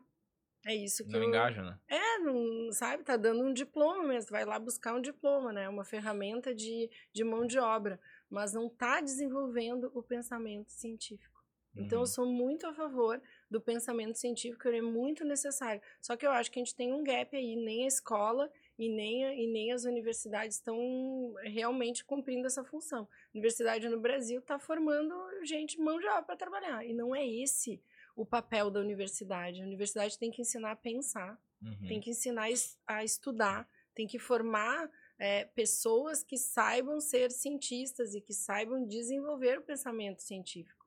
Eu acho que teve uma, um erro no momento da universidade entrar na vida das pessoas, principalmente. Porque quando a gente tá ali com 18 anos, 17 anos, saindo do colégio, uma galera já quer trabalhar, tu tem que ter alguma coisa prática que vai te botar no mercado. E na minha visão, né, tipo, pô, o copywriter hoje, um designer, um próprio social media, tu consegue fazer isso sem formação nenhuma, Sim. tu vai começar a aprender, começa a se desenvolver e faz, começa a ganhar uma grana.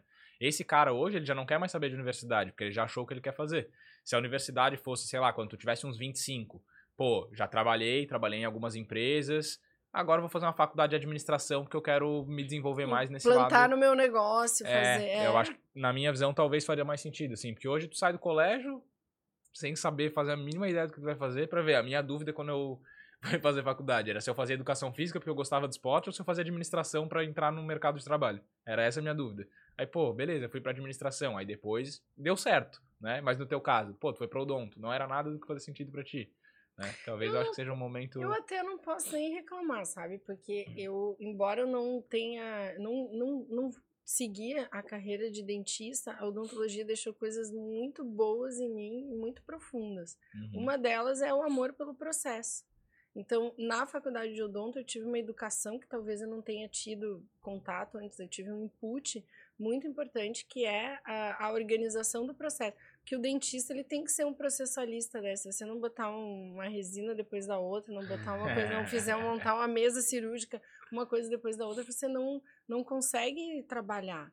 Então, e, e essa isso me educou.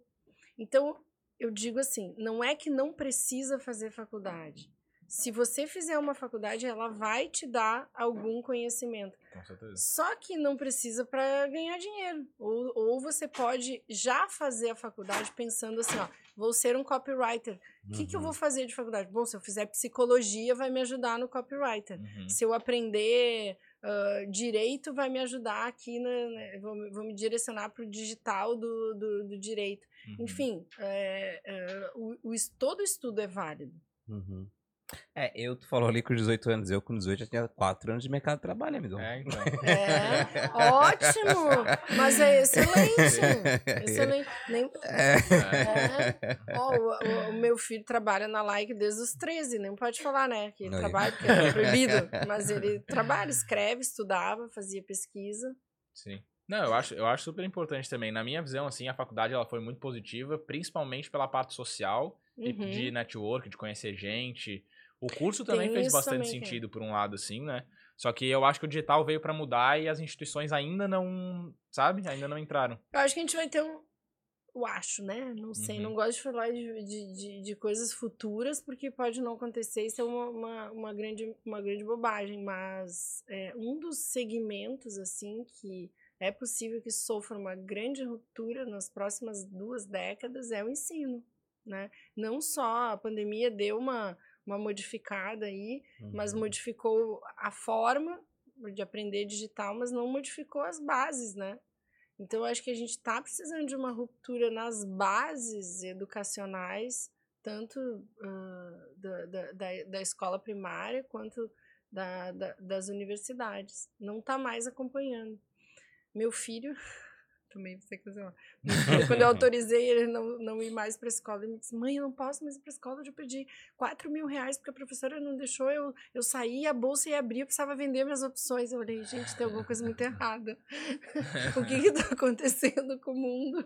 A criança de 13 anos me diz um negócio desse, que eu não sei nem o que, que é. Que a professora provavelmente não sabe também. Sim. Então, assim, isso vai acontecer com cada vez mais frequência, né? Uma, Uhum. Um distanciamento do que, que é, do que, que a criatura é, do que, que a criança é, do que, que o jovem é e do que, que aquela proposta de ensino tá, tá fazendo, para onde é que ele tá levando, entendeu? Uhum. E nessa velocidade de informação toda, exemplo claro do teu filho agora, como é que o profissional vai fazer pra conseguir se adaptar a tudo isso? Como que ele acompanha essas mudanças todas? Só tem um jeito. É você treinar a tua mente para aprender a aprender. É a única forma. E, e às vezes eu tenho a sensação que o nosso modelo de ensino, principalmente a base, não ensina a galera a aprender. Não ensina a galera a buscar informação. Ensina a galera a estar sentada para receber uma informação. Então, a minha professora tem que me dizer, eu tenho que. Só um pouquinho, né? Não é Uhum. assim que o negócio funciona. A professora não vai conseguir ficar te dizendo, existem. A informação vai mais veloz do que isso. Uhum. Então, é, eu acho que a, o único papel da escola seria ensinar a, ensinar a estudar, a ter autonomia de, de estudo. E a gente vê que nem profissionais muito.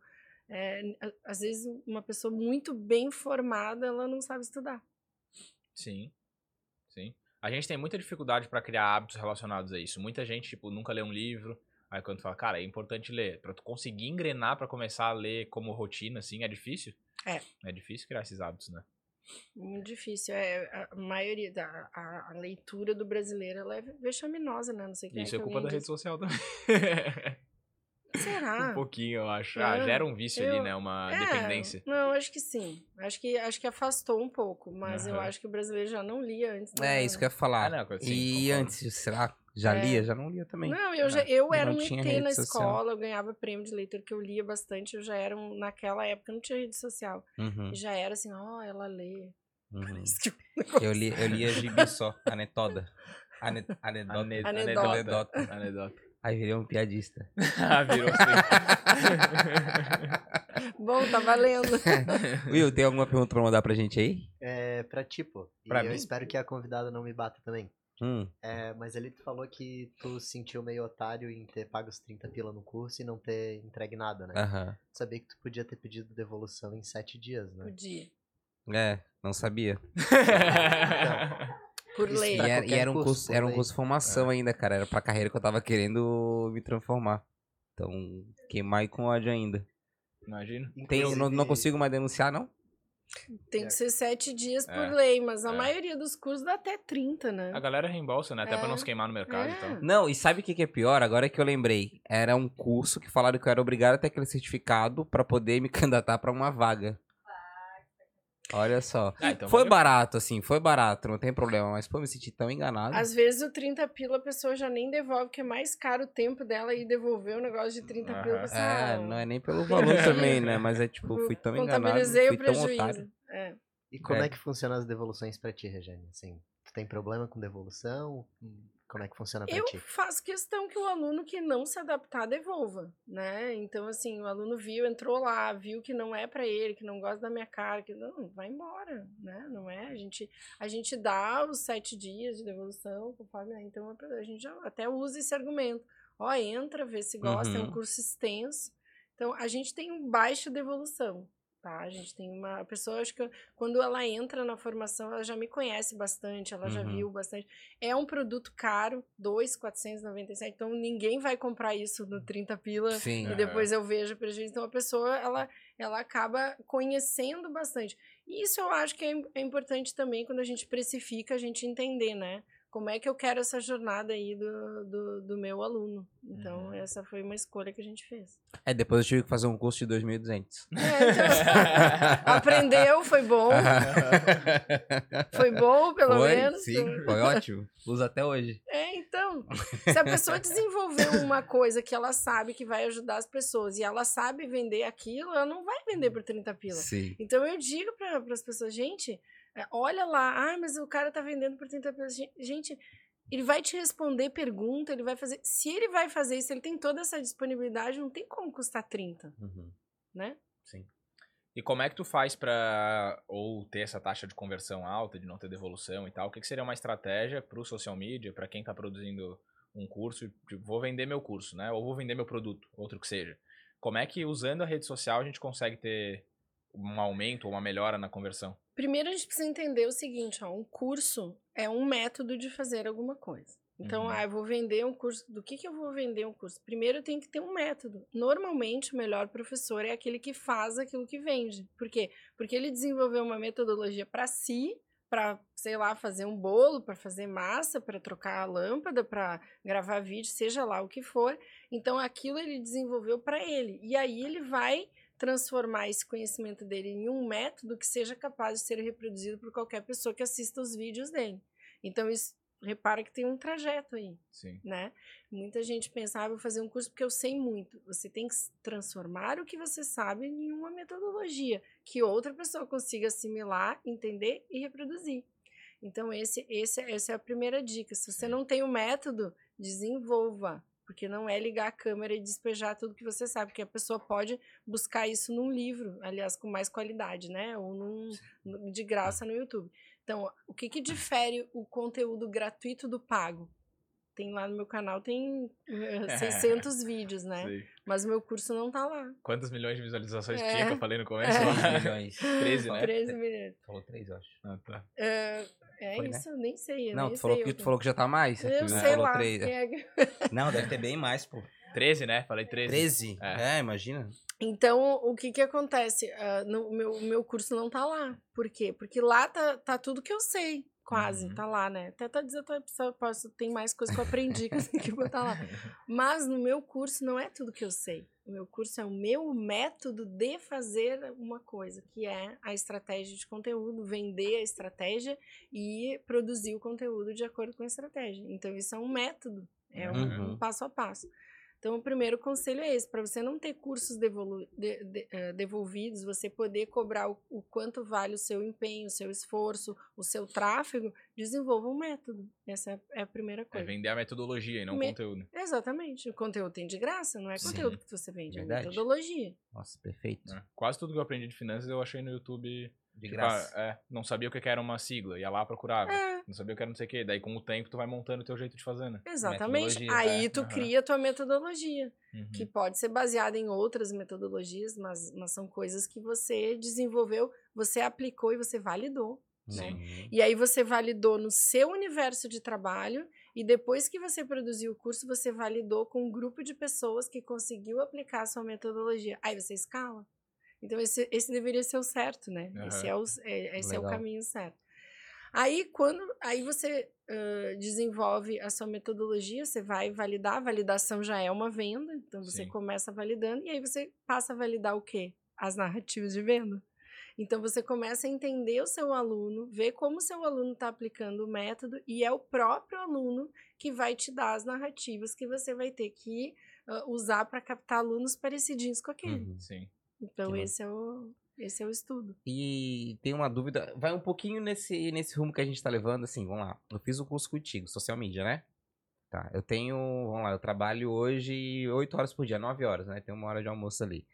Então, se eu comece, se eu faço um curso contigo e eu começo, ah, vou tentar captar alguém aqui para ser cliente e tal, quanto que mais ou menos assim, ah, eu poderia começar a cobrar, quantas horas eu teria que despender? Eu digo isso, tipo, para quem tá, tá chegando realmente, né? Tipo, tenho, quero fazer uma renda extra. É uma profissão que dá para usar como renda extra, não dá? Dá. Dá pra você trabalhar o dia inteiro e usar de noite e trabalhar de noite. Dá, mas é, dá pra ter um cliente. É que depende dos inputs que a pessoa tem, né? Depende, tudo depende da- da- das habilidades. Mas tu quer me dizer, tu trabalha o dia inteiro e tu quer ter uma Isso. renda extra. É. Dá pra você começar, até Uhum. você entender que você ah, o que, que você tem que fazer e depois você, né?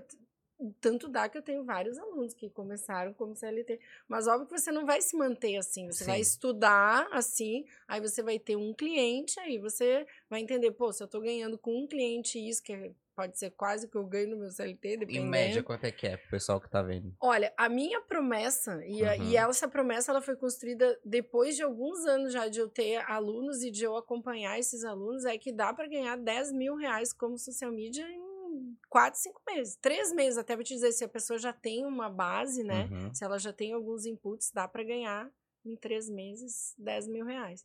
Mas ela tem que entender o seguinte, ó. Primeiro, precisa vender estratégia para chegar nesse valor. Então, dificilmente você vai conseguir eh, pegar um cliente que te pague 1.500 reais por mês se você não se mostrou um estrategista de conteúdo, se você não se tornou um consultor daquele cliente, se você não deu para ele uma visão além da que ele tinha sobre o conteúdo dele. E o que que te proporciona que você dê essa visão para ele? A metodologia de criar, apresentar a estratégia para ele. E aí você vende. Por que, que você vende? Você podia entregar para ele de graça para depois vender, o coisa que eu fiz durante muitos anos, tá? Uhum.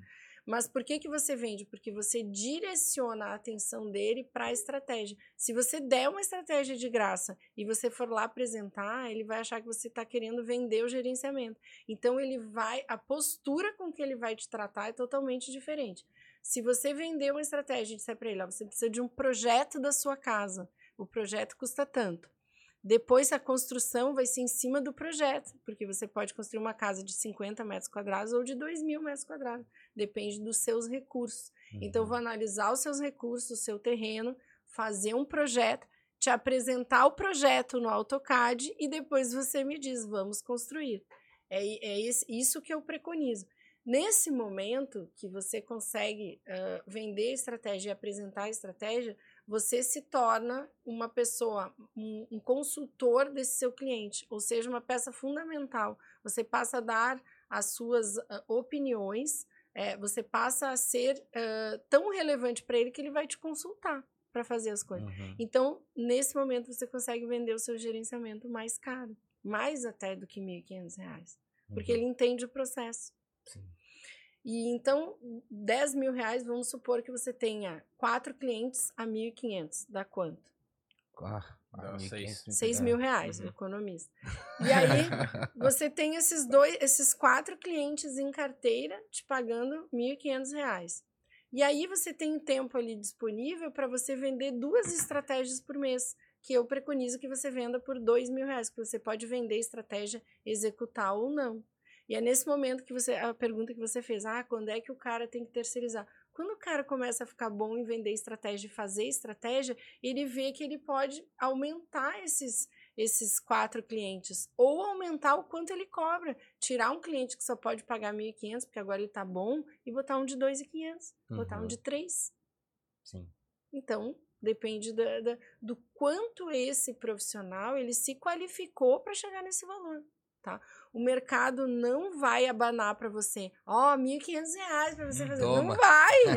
Não vai, é você que vai Sim. encontrar. Mas 1.500 reais é um valor que qualquer médico pagaria, Nossa, sim.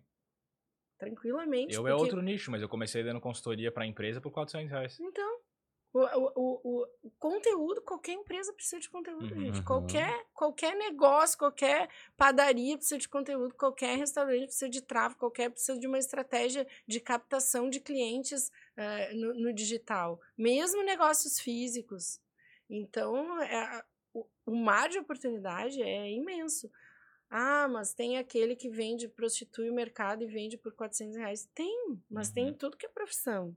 E talvez no começo, tu seja a pessoa que prostitui o mercado e vende por total. 400 reais, né? Total. E Faz aí, parte, né? É, É. faz parte. Até um aluno me perguntou, ai, Jane, eu vendi um pacote de post, mas é que eu precisava. Cara, faz o que tu precisa. Uhum. Só que entenda, eu vou, eu estou fazedor de post, mas eu que, onde é que eu quero chegar? Agora eu te mostrei o caminho. Você sabe que isso aí não vai construir o teu negócio. Uhum. Porque você vende quatro- por 400 hoje, o mês que vem o cara vai comprar de outro, vai sumir, vai, tu vai toda vez tu vai ter que arranjar ah, Sim, não, tu não vai construir a tua reputação, a tua carreira assim. Sim. É isso que eu É, e quero eu, que você e eu acho que daí em Uhum. qualquer. Isso até pra qualquer mercado, mas pro social media principalmente, pô, como é uma coisa muito de teste, tu vai, a pessoa fez o teu curso, fez uma formação, ou até não fez a formação, só te acompanha lá no Insta e quer começar a fazer alguma coisa. Pega um amigo, pega alguém ali, faz Total. baratinho e tal, é pra ver como indico. é que é, né? o que É. eu indico. Eu, eu digo assim, ó, eu, eu coloco social media bebê. Social media Uhum. bebê é aquele que não fez nenhuma estratégia, pode ser que ele já tenha cliente, mas ele está atendendo como fazedor de post. Então ele não fez nenhuma estratégia. O que que o bebê numa profissão precisa? Em qualquer profissão? Case. Né? Então, assim, eu me formei em odontologia, eu paguei a universidade para eu ter boca para poder ter case, né? Então, eu preciso de um estágio. E aí, se você. O bom é que você já pode ter um estágio remunerado, né? Uhum. Você já pode ah, ah, vender. Mas, ah, mas eu não tenho ninguém para vender, não me sinto à vontade. Então, arranja um estágio de graça. Porque o que você precisa agora é fazer. Uhum. Você está investindo. O bebê, todo bebê na profissão, uma, na profissão, todo mundo que é bebê numa profissão está Uhum. investindo, está se formando, né? Sim. Aí depois você tem, né? Daí tem o social media criança, social media adolescente, É. social media adulto, até o social media business. Sênior. é, isso eu acho que é legal até pra todo mundo que quer começar a empreender e tal. Normalmente o empreendedor não é o cara que com 18 anos tem uma ideia incrível, esses são as exceções, né? O empreendedor é o cara que começa ganhando um pouquinho, vai se testando, começa como uma renda extra, daqui a pouco ele se capacita um pouco mais, alguém tá Uhum. disposto a pagar um pouquinho mais e assim aí vai ele vai indo, né? lá, investe, arrisca e falha, aí começa de novo. Aham. Esse, Uhum. esse é isso O aí. pessoal acha, não, já, já tô velho, tô com 25 anos, tô velho pra empreender. Nossa, Né? eu fico vendo isso e eu fico apavorada. Isso. Mas tu acha É a que comparação, 35 né? dá pra começar? É. Não, morre agora. É, Não, tem só tem, metade só da tem vida mais aí pela 70 anos frente. pela É, frente ainda e isso. não vai dar, não. É que o pessoal se compara muito, né? Aham. É. É, muita comparação. É. E também a, aquilo que o Strader falou, né? A comparação com coisas que tu vê e tu não sabe o que, que é realmente, né? Que não é a realidade, é, exato. é a comparação com o recorte. Isso, né? aham. E aí o recorte ele, ele gera uma fantasia, uma projeção. Uhum. Então nem é, nem, é- nem é exatamente aquilo, né? Aham. Veio uma pergunta aqui, só pra não perder o gancho, mandaram na nossa caixinha do Insta lá, é, que vai bem de conta com esse assunto que tu falou, que é como sair do operacional e virar um social media estratégico, né? É aprender a fazer estratégia. Esse é o ponto. Então, assim, ah, mas eu sei fazer estratégia. Sabe? Então me mostra. Porque hum, até outro dia eu respondi uma pergunta pessoal, ah, porque ah, um monte de gente fala dessa estratégia, dessa estratégia. Olha, eu tenho uma metodologia que chama estratégia 10 passos. Então, assim, tem o primeiro passo, objetivos do projeto. O segundo passo, DNA de conteúdo. O terceiro passo. Uhum. Então, assim, tudo tem um passo atrás do outro e, daí- e aí você termina, você tem ali, ó, o que fazer, como que eu vou fazer, onde que eu vou fazer, quando que eu vou fazer. Então, isso é, é uma estratégia. É que tem muita gente que acha assim, ó, ah, eu vou botar um link aqui, essa estratégia de botar um link aqui. Gente, isso não é uma estratégia, isso é uma tática. Simplesmente uma tática. Estratégia mais profundo, né? Estratégia é estratégia, é o plano de negócio. Uhum. É a da- direção do barco, né? Eu acho E até daquela chamar. pirâmide, né? O estratégia, o tático e o operacional. É- Exatamente. É, isso que tem que ter na mente, né? Vira meu aluno, amor. Essa é a minha resposta. Boa, boa, vai lá, vai lá. Mas eu, eu acho que é, isso é importante até a gente ressaltar, porque isso é pro social media, é pra qualquer empresa, pra qualquer cargo. Total. A gente vai, quando a gente tá começando numa empresa, o John fez transição de carreira agora há pouco. Então, pô, tu começa num cargo que às vezes não é o cargo que tu quer. Então tu vai começar como social media que não é o social media que tu quer. Mas é importante saber aonde pode chegar. Exato. O- eu digo assim, ah, mas eu sou um fazedor de post. Que bom que você sabe. Né? Porque daí a, a, pior coisa é você ser uma coisa que você não sabe que você é. Uhum. Aí, até a Rejane anti-coach, né? A Rejane, a Rejane coach reversa. Ai, eu sou muito ruim. Que bom, né? Provavelmente, se você acha que você é ruim, você é ruim. Sim. Mas o primeiro passo para deixar de ser ruim é saber que é ruim. O problema é a pessoa que acha que é boa. Aí ela não, não, não vai sair daquilo. Então, o fazedor de post que ele acha que ele faz estratégia é esse cara que tá ralado. Sim, sim. É, é ter a humildade para aceitar a própria ignorância, Uhum, digamos assim, né? uhum. O Cortella fala umas coisas bastante Fala. nesse sentido. Tu, tu tem um curso com ele também, né? Tenho. Tem um uhum. curso com ele e tem um podcast de inteligência lá com ele também. Sim. O, o Ensinantes Digitais é o curso que ensina a fazer curso. Mas não ensina a vender o curso. A, gen- a a nossa preocupação é justamente com a didática, com a estrutura pedagógica dos cursos do mercado. Inclusive, a gente até brincou que nós somos os guardiões da, da, da qualidade dos cursos online, porque é fácil fazer um curso, relativamente fácil, né? Sim. Barreira de entrada pequena. Ah, vou fazer um curso online.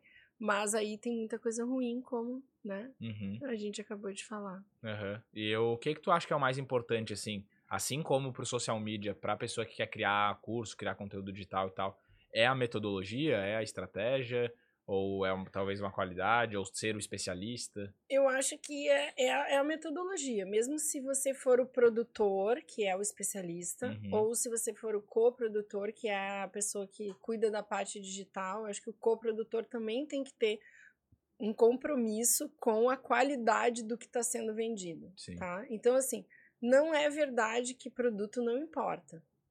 Produto importa sim. Então você tem que ter um bom produto, tem que ter uma boa estratégia uma- de venda, uma boa narrativa. Mas um produto ruim não sustenta, não se sustenta mesmo com uma boa estratégia, né? Uhum. Eu tenho uma pergunta aqui que chegou, mas que eu, eu quero. de- Depois eu vou querer dar minha opinião sobre essa- essa pergunta que eu achei boa, e eu já falei sobre isso também no podcast que eu participei, que é bem legal. Como que uma pessoa pode fazer, a pessoa que já tem equipe, para se desvincular da operação? Ela tem a equipe e não consegue se desvincular 100% da operação. Perfeita esta pergunta, adoro isso. Então, eh, eu sou essa pessoa, inclusive. Olha só, no meu conteúdo eu ainda estou vinculada com a operação. Por quê? Porque eu sou a expert do meu conteúdo. Uhum. Então, é, eu ainda escrevo para mim mesma, né? Mas eu não pretendo sair desse, desse lugar. Agora, das pessoas que, que são atendidas pela minha agência, eu não eu tô completamente fora da operação. Uhum. Então a gente tem a pirâmide lá do, do, do operacional, do tático e do estratégico. Você só entende, só consegue sair da operação se você tiver essa estratégia definida. Uhum. E aí você vai olhar, por exemplo, para o processo de produção de conteúdo, que é a segunda coisa, que é o que o tático coordena, né? Uhum. Se você tiver uma estratégia e você tiver processos de produção, você consegue delegar. Ninguém consegue delegar tarefa. As pessoas só conseguem delegar processo. Então, transforme suas tarefas, aquelas que você acha que você não delega, em processo. Qual a diferença de uma tarefa e um processo? A tarefa é o seguinte: ah, eu escreve um texto sobre vitamina D, tá? Ah, o processo é para escrever um texto sobre vitamina D, vá em tal lugar e busque os principais artigos, mas aí em seguida busque uma headline, escreva uma headline. É o processo, é como fazer aquilo. Uhum. Em terceiro lugar, escreva da seguinte forma: comece a legenda é, falando do aspecto mais importante, termine, uh, de- desenvolva aqui qual a segunda ideia e depois finalize com uma provocação. Entende? Porque isso Sim. é de cliente para cliente. Então, isso é processualizar. Tá? Quer dizer, qualquer pessoa que pegar ali vai conseguir fazer. Exatamente. Então, hoje lá na Like a gente tem um processo de produção de conteúdo, onde a gente consegue visualizar toda a equipe trabalhando. A gente está trabalhando no Notion, a gente tem um template que foi produzido para a, a, a nossa equipe trabalhar. Então, eu consigo ver, eu consigo. O, o designer recebe é, o que, que ele tem que fazer da, do, do redator que já colocou lá, que já o, o quem vai fazer a revisão do texto, a revisão da imagem, tudo acontece em cascata, porque a gente tem um processo. Só consegue criar um processo para produção de conteúdo se você tem uma estratégia, que Uhum. também é um processo, né? O processo de criação da estratégia. Boa. Então, essa é a resposta. Eu, é, eu queria complementar essa. Quem não que... delega é porque não tem processo. Boa. Nossa, eu adoro processo. É, eu sei. Eu também. Mas complementando ali a resposta da pergunta, que eu achei muito boa a pergunta também. Mas pra. Normalmente, quando a gente começa, a gente tem aquela ansiedade de sair da operação. Isso atrapalha também. Atrapalha. né? Então a gente tem aquela ansiedade de sair da operação e virar logo a estratégia do negócio, ou alguma coisa assim. Mas quando tu começa, a ideia ela é tua. Então tu tem que participar de tudo, até tudo ficar Construir bem o redondinho. processo. Exatamente. Porque quando tu constrói o processo, aí tu olha, essa tarefa aqui eu não preciso mais fazer. Uhum. Então, essa tarefa aqui uma pessoa é delegável. É. delegável, mas tu tem que estar olhando é, a, a, a esteira de produção para ver Uhum. aqui eu preciso de uma pessoa aqui, aqui eu preciso de uma pessoa aqui. Agora, se tu estiver fazendo tudo e não tiver processualizado, aí tu não consegue sair da operação. Sim. É, eu gosto, tu fala do operacional, tático, estratégico, eu gosto de falar que é, é braço, inteligência e relacionamento. Né? Que daí tu no começo todo mundo é braço. No, num momento tu vai virar inteligência, mas tu ainda continua sendo braço. Tu vai ser as duas coisas. E não precisa ter pressa pra sair disso, é exatamente o negócio. Né? Tu tem que aos pouquinhos curtir o processo, criar o processo. E às vezes tu vai ter uma parte da operação que vai ficar para ti, né? Eu, Uhum. eu ainda es- escrevo todos os meus textos, reviso todas Sim. as minhas copies, né? Tenho, eu, eu tenho que gravar os meus próprios vídeos. Isso, isso seria operacional, Aham. gravar vídeo? Não Sim. sei ainda. É. Mas, é, mas, é, mas eu ainda. Eu, eu- É que tu trabalha hoje já só pra ti, né? Eu acho que é um pouquinho diferente. é, não só para mim. Tem, a gente tem também, né? A gente tem 15 clientes em carteira. Sim, sim, mas tu não produz o post do cliente, por exemplo. Não, não. Eu, hoje eu lidero as pessoas que, né? Então eu tô mais no. no, no- no- A inteligência. a inteligência no É. negócio. Mas tô lá de vez em quando, ainda agora com essa com a mudança que a gente fez de processo, a gente mudou os processos, a gente contratou uma especialista em processo, contratamos uma consultoria de processo só para conteúdo. Então, é, então a gente, então eu tô me envolvendo com essa parte, né? Uhum. Envolvida com essa parte para justamente melhorar o, o produto final. Aham. O terceiro passo que eu acho, no teu caso não funciona porque tu é produtora de conteúdo, mas daí o, o terceiro e último ali que eu acho que seria o auge do empresário, digamos assim, é virar só o relacionamento, né? É. Só que, por exemplo, se a gente sai, se é uma pessoa que não aparece, um dono de uma agência de social media, por exemplo, ele pode virar só o relacionamento, só o cara que vai tomar um café com o cliente, se todo o resto tá completamente organizado, né? Exatamente, exatamente. Eu acho que o empresário nunca vai ficar só com isso, Sim. Não tá? tem como. né? É, Ele não gosta tem de como. botar o É, dedinho lá. É, ele É tem da que estar com pessoa. o olho. É. E tem um papel muito importante do empresário hoje, né? Que tá, eu acho que pode entrar dentro do guarda-chuva do, do relacionamento. O empresário tem que ser o influenciador do próprio negócio. Sim. Essa é a forma mais rentável. É. Quando eu comecei a mostrar a minha cara e comecei a, a falar no YouTube, né? Que foi minha, minha primeira rede, assim. é, gente, o negócio decolou. Então, assim, é, o, o- imagina se eu tivesse contratado influenciadores. Uhum. não seria tão, tão né, não, não teria tido o mesmo resultado. Então, eu acho que hoje todo dono de negócio precisa Botar tomar um para si essa responsabilidade de ser um influenciador do próprio negócio. As pessoas estão cada vez mais comprando a história de alguém por trás de uma marca ou por trás de, um, de uma empresa do que a- a- o próprio produto, o serviço Uhum. da empresa, né? Aham. E esse cara, esse a cara da marca, digamos assim, e a própria marca precisam estar em todas as redes sociais? Como é que tu enxerga essa? Porque, Acho pô, que cada coisa é não. mais trabalho, né? Eu acho que Cada não, rede nem tem como mais hoje Aham. estar em todas as redes sociais, né? Uhum. Não tem mais como.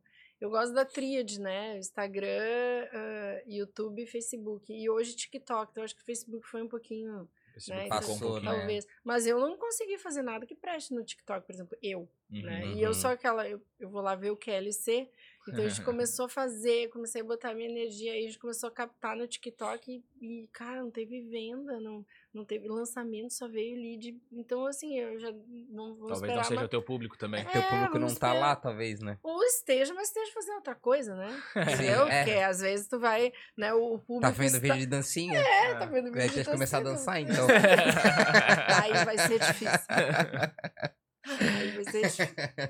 Vamos Mas a- em outra alternativa.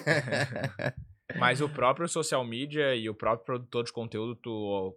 É dúvida minha mesmo, real, tá? É, tu acha que tem que escolher uma rede social pra estar atuando, escolher, tentar identificar onde é que tá o teu público e daí focar só ali? Ou é bom tentar dar essa pulverizada assim? Eu acho que tem que entender quais são os objetivos desse negócio e ver quais são as redes sociais que podem ah, contribuir mais para ah, que esses objetivos sejam atendidos. Aí você começa por alguma coisa, aquela que tem mais probabilidade. E aí Uhum. depois você implementa, né? Então, eu comecei pelo YouTube, mas eu, mas eu sempre fui consumidora de, de YouTube, né? Uhum. De- então, era, era a rede social que eu mais tinha afinidade. E que eu gostava. Eu fui pro Instagram muito depois, quando o Instagram já estava mais, ah, mais bombado, assim. E, eh, então, assim, eu acho que depende do objetivo do negócio Uhum. né? O que que o que que o teu negócio tem, quais são as frentes que tu quer trabalhar para te escolher essa rede onde tu, onde tu vai te manifestar. Quanto mais melhor, não vou te dizer, ah, quer estar em todas, beleza, mas tem tempo, tem recurso, é isso que, por isso que a estratégia é importante para te avaliar os recursos. Tempo do, do influenciador do negócio é um Uhum, recurso, né? Uhum, com certeza. E quando saem essas novas redes, tipo esse thread aí do Instagram que já morreu, né? Durou Pois duas então. semanas, eu acho. Cara, não porque- lembra do, do Clubhouse? Aham. Nossa, Ai, é gente. verdade. É verdade. Não, quando eu vi aquilo, eu falei assim, não sei, gente, alguma coisa tá me dizendo que isso aqui não vai. Porque a gente tá numa. a gente tá num momento tão visual, né? Das coisas. Ah, mas e podcast? Porque aquilo lá era um grande podcast. Uhum. Não sei, eu não, não, não me dediquei ali. É, Eu E- também não, mas eu acho a ideia legal, né? Tu, tu podia falar com a pessoa que era um famoso, não era? Não, não, é tipo a pessoa- o famoso monta a comunidadezinha dele só ele fala, sacou? Ah, tá. Eu pensei que tinha uma, tivesse uma troca ali com as pessoas. É, daí eu. No que? Na, no, No no, Clubhouse. no Clubhouse. Não, era assim, ó. Tinha, os tinha uma reunião. Era tipo uma reunião. Era, era um Isso, podcast online, tá? Hum. Só que aí o dono da reunião podia botar falar quem ele quisesse. Isso. E aí tinha. Ah. E daí tu recebia, tu entrava nas reuniões e via assim quantas pessoas tinham e quantos speakers tinha. Era um Uhum. negócio assim. Mas durou muito pouco. Nossa, foi assim, assim, muito Aham, rápido. Aham. E aí essa Faz rede parte, nova né? veio, acabou com o Twitter e foi embora. Aham. Não, Surgiu. Cara, Deu um tiro no Twitter e daí. Foi só pra Que- machucar, só. É. o que que. Que loucura, né? Sim. Eu entrei pra ver o que que era também.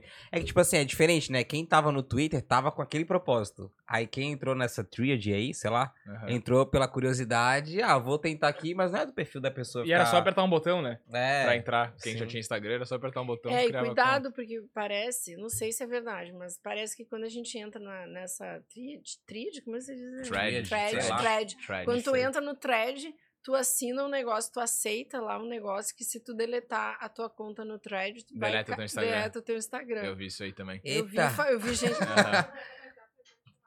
Desativar? Ó, dá pra desativar. Isso, isso aí é. Como é que é? Pública? Como é que fala? É, Informação pública. informação- É, é informação Dá pública. só pra Utilidade pública, desativar, utilidade melhor não deletar, isso. então. É. Não delete sua conta. No Mas, thread. é, Thread. Thread. Mas como social media a pessoa tem que estar ligada nisso, tipo, beleza, saiu essa thread nova aí. Crio a conta, dou uma Ah, olhada, deixo que quieto. interessante, Já cria- bola a estratégia de cara. É, cria pros clientes. Já me perguntaram tanto isso, Regiane, o que fazer? Gente, o negócio nem nasceu ainda. Aham. Eu não, eu, meu estilo de atuar não é muito ser boi de piranha, né? Eu gosto, é- ah, porque quem Boi che- de piranha? É, boi de piranha. Sabe o que que é boi de piranha? Não, sabe o que que é? É tipo Aham. assim, ó, tem um rio, tu vai lá beber água, se não tiver piranha. se tu não for É. comida pelas piranhas. E aí tem gente que gosta de ser boi de piranha. Beber, é que é aquele cara que quer beber água limpa, sabe? Quem Aham, chega primeiro sei. bebe, bebe água limpa. Ou é boi de piranha. É. Ah, Como é- entendi. sabe por que surgiu isso? Não. Antigamente, por exemplo, foi o fazendeiro lá, vai levar os boi para, para outro lugar pra atravessar o rio. Ele bota um boi na frente. É. Se o boi atravessar, dá pra passar todo mundo. Ah, E aquele que foi tá. primeiro bebeu água É. limpa sem, sem concorrência, Aham. entendeu? Depois foi comido pelas piranhas. Muito Então bom. é isso, eu não. Não, conhecimento é tudo, né? Já vou, já vou aplicar Então eu agora nas fico pensando, eu gosto de chegar em segundo. Primeiro, obrigada. Deixa eu testar. Vai né? lá, vai Vai. indo. E uma Vai coisa que é eu um percebo piranha, muito. Que eu E o- perce- uma coisa que eu percebo muito das redes sociais é que normalmente as que dão certo é a que é a primeira naquele nicho ali. As concorrentes que nascem depois normalmente não engrenam muito, assim. Então, por exemplo, é, veio o Instagram que era só de foto. Beleza, deu certo. Veio o Twitter que era só uma frasezinha, deu certo. Veio o TikTok que era só vídeo, deu certo. Aí veio a Thread que é a imitação do Twitter, já não, sabe? Eu vejo meio assim, eu não sei Mas se o é ou não. Instagram é uma. É uma Imitação de su- várias. Nossa, sugou Snapchat. stories. É, que daí ele foi, a- ele foi Stories não trazendo outras coisas, É, né? que era do Snapchat. do Snapchat, daí começou a crescer o Snap por causa do, do, do Stories, daí aí ele trouxe o Stories, depois É. o Rios. Não, Mas ele já tava meio consolidado, foi trazendo funções novas, digamos assim. Não é uma É. rede social nova só com aquilo ali. Cara, é que a coisa mais fácil para uma rede social que já existe é copiar uma ferramenta que tá dando certo Sim. lá numa rede social nova, né? Eu acho Isso que se eles. É a coisa mais óbvia. Sim. Mas eu acho que se eles criassem esse thread dentro do Instagram, talvez já daria mais certo. Tipo, é uma função do Insta, tu pode só soltar uma frasezinha. Em vez de criar uma rede social nova para as pessoas irem lá, ter que entrar em outra rede, sabe? Pois é, não sei. Sei lá. Não- Suposições da. da- Voz da minha cabeça. É, É, aham. mas- não, eu, eu acho que o Twitter já estava consolidado, É, já tinha uma, isso, uma, uma, uma galera que gosta muito de Twitter e que já Uhum. estava lá. Não sei se essa galera ia migrar. O que eu percebi é que hum, muita gente foi por esse threads aí porque o Instagram disponibilizou. E daí, ah, fácil, nossa, teve muito novidade. download e tal. Mas ele disponibilizou, daí, ah, tem aqui uma nova rede social. Uhum. Ah, tá, é só você apertar aqui. Sim, Beleza, aham. fui, né? Então, eu acho que isso aí. E aí, pô, se for o novo momento, a nova onda, eu já tô lá. Eu acho Exato. que todo mundo Todo mundo pensa pensou a mesma isso. coisa. Eu Aham, pensei eu exatamente também. Falei, coisa. vou entrar nessa ondinha. Vai que- É, vai que. né? As redes sociais eu cheguei tarde em todas. Então eu falei, agora eu vou chegar, vou ser eu primeiro aqui, né? Você não deu em nada. É, eu tenho Os botado de umas, piranha mesmo. É. Piranha. O rio tava cheio de piranha lá e eu entrei. eu tenho botado umas frases motivacionais lá, mas não vejo assim o diálogo. Não, vejo não uma- engaja, né? É, não vejo aí pra. Como que tu se mantém atualizada, Regina? Assim, tu consome muito conteúdo, tu fala, ah, esses reels narrado agora tá na moda. Como é que tu foi percebendo isso, assim? Tu consome muito conteúdo? É, então o, o, o diabo é velho porque é velho, não porque é diabo, né? É, hoje eu tenho lá na Like uma equipe de pessoas que se atualiza, né? Pra mim. Eu nem preciso fazer esse trabalho. É, tem o filho, né? O Vitinho é uma, uma antena também, mas tem todas as a, a, a galera. Então o que, que acontece? Eles são esponjas e vão trazendo as coisas. E eu, cara, olha isso, olha isso. Então é, é aquele olhar assim de quem já viu muita coisa, ó, presta atenção nisso. É assim que eu me atualizo. Mas eu estudo muito também. Eu adoro estudar. Eu, eu tô sempre lendo. É, a leitura para mim é um bálsamo, né? Não preciso fazer esforço para ler. Às vezes eu tenho que sair de cena e ler alguma coisa, pegar um livro mesmo, até pegar o Kindle no celular para eu conseguir equalizar assim o meu, meu pensamento de novo, né? Então, acho que é isso. Mas não é, nem acho que eu sou tão atualizada. Assim. Não, é que é, né? Tem uma coisa que eu, eu vi faz bem pouco tempo, eu não me lembro quem que foi que postou no Insta ali, mas foi algum desses influenciadores famosos. Ah, lembrei, aquele Riezer, sabe? Aham, yes. Ele postou Yes. que. Ele falou assim, cara, é, a gente às vezes acha que não estuda muito, que não faz muita coisa, mas se tu tem várias pessoas que fazem por ti, tu tem um dia, sei lá, de 500 horas, enquanto as pessoas normais têm um dia de 8 horas. Então, às Total. vezes, tu tá absorvendo muito mais do que muita gente e acha que não tá fazendo nada. Ele trouxe o exemplo do Elon Musk, né? Ele falou: você que se compara com o Elon Musk pra construir um foguete, ele tem um milhão de pessoas trabalhando pra ele fazer o foguete. Então, ele tem muito mais horas do que tu num dia. Não é ele que faz, né? Exatamente. Ele, ele se ele criou processos de se, de se multiplicar. Aham. Então é isso, cada, cada eh, reunião que a gente faz, por exemplo, de análise de tráfego, de tráfego ou de, de criativo, a galera traz muita coisa e aquilo pra mim tá, tá mais rápido porque eu sou mais velha, né? Então eu já tive eu, tive, eu tenho mais inputs. E aí eu digo, presta atenção nisso, mas é eles que trazem. E hoje eu acho que o meu trabalho também de quando eu estou nas redes sociais, eu posso até falar, não estou me divertindo, eu estou analisando. Eu nem tô assim, eu tô, cara, meu, eu tô só com o radar assim, me, me, treinei Olhar dessa crítico. forma. Com o olhar, cara, isso aqui, vou mandar pra lá, isso aqui, vou mandar pra lá. Pra mim é estudo Uhum. estar ali, né? Aham. E como é que nessas estratégias hoje, que tu vai olhando assim, ah, esse conteúdo aqui pode ser legal e tal, o que que tu identifica que faz, tipo, esse aqui pode engajar? O que que te brilha assim o... Eu me engano muito, tá? Tá, não, é normal, qualquer ser Nossa. humano. né? Eu erro muito, muito, muito. É, o- o- hoje o que mais está chamando, ou retendo a atenção das pessoas é informação com entretenimento, famoso infoentretenimento. Né? Uhum. Então, aprender é muito dopamínico. Muito. A gente quer aprender. Uma informação nova nos motiva.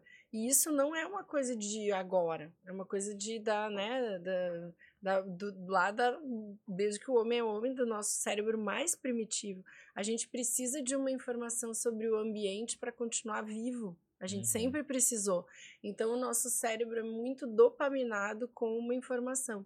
E aí, tu tem outros neurotransmissores que, que, que te ajudam a viver melhor, por exemplo, a ocitocina, que é secretada quando tu te diverte, né? Quando tu vê um vídeo uh, uh, engraçado. engraçado. Então, o que que tu quer? Tu quer ocitocina e dopamina.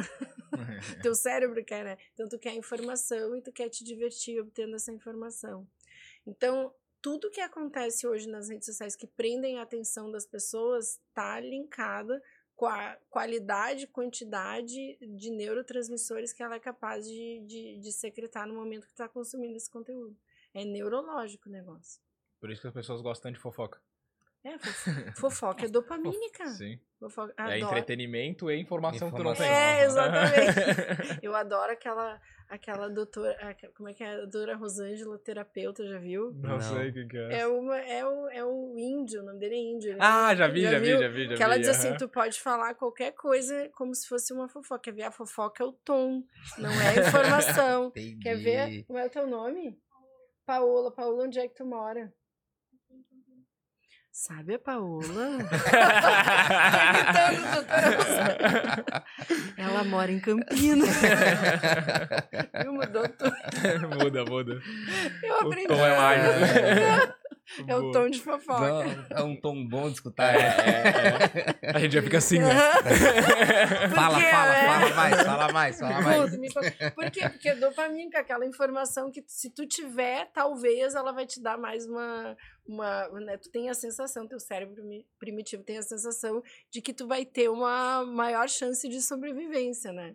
Sim, então, que massa. É bem legal. Uhum. Gostei dessa. Uhum. Daí... Não, essa, a, do, a doutora Rosângela E vou é usar, ótima. vou usar esse Eu tô esperando ela vir aqui em Floripa pra gente assistir ela. Tu mora aqui? Não, mas eu moro em Garopaba e eu venho. Ah, tá. Uhum.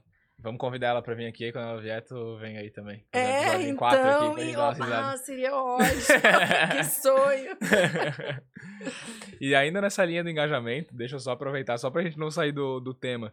É, que é uma pergunta que veio bastante também, que é como é que a pessoa faz para recuperar um, um perfil que, tipo, engajava e não tá mais engajando?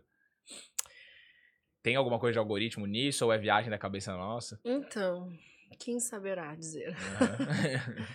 Olha, pode ter, assim, uma questão do, do, algoritmo, né? Pode ser, mas eu sempre, eu, eu sempre prefiro pensar que é uh, o conteúdo, tá? Então, assim, tem uma frase que eu gosto também, essa é minha, não roubei de ninguém.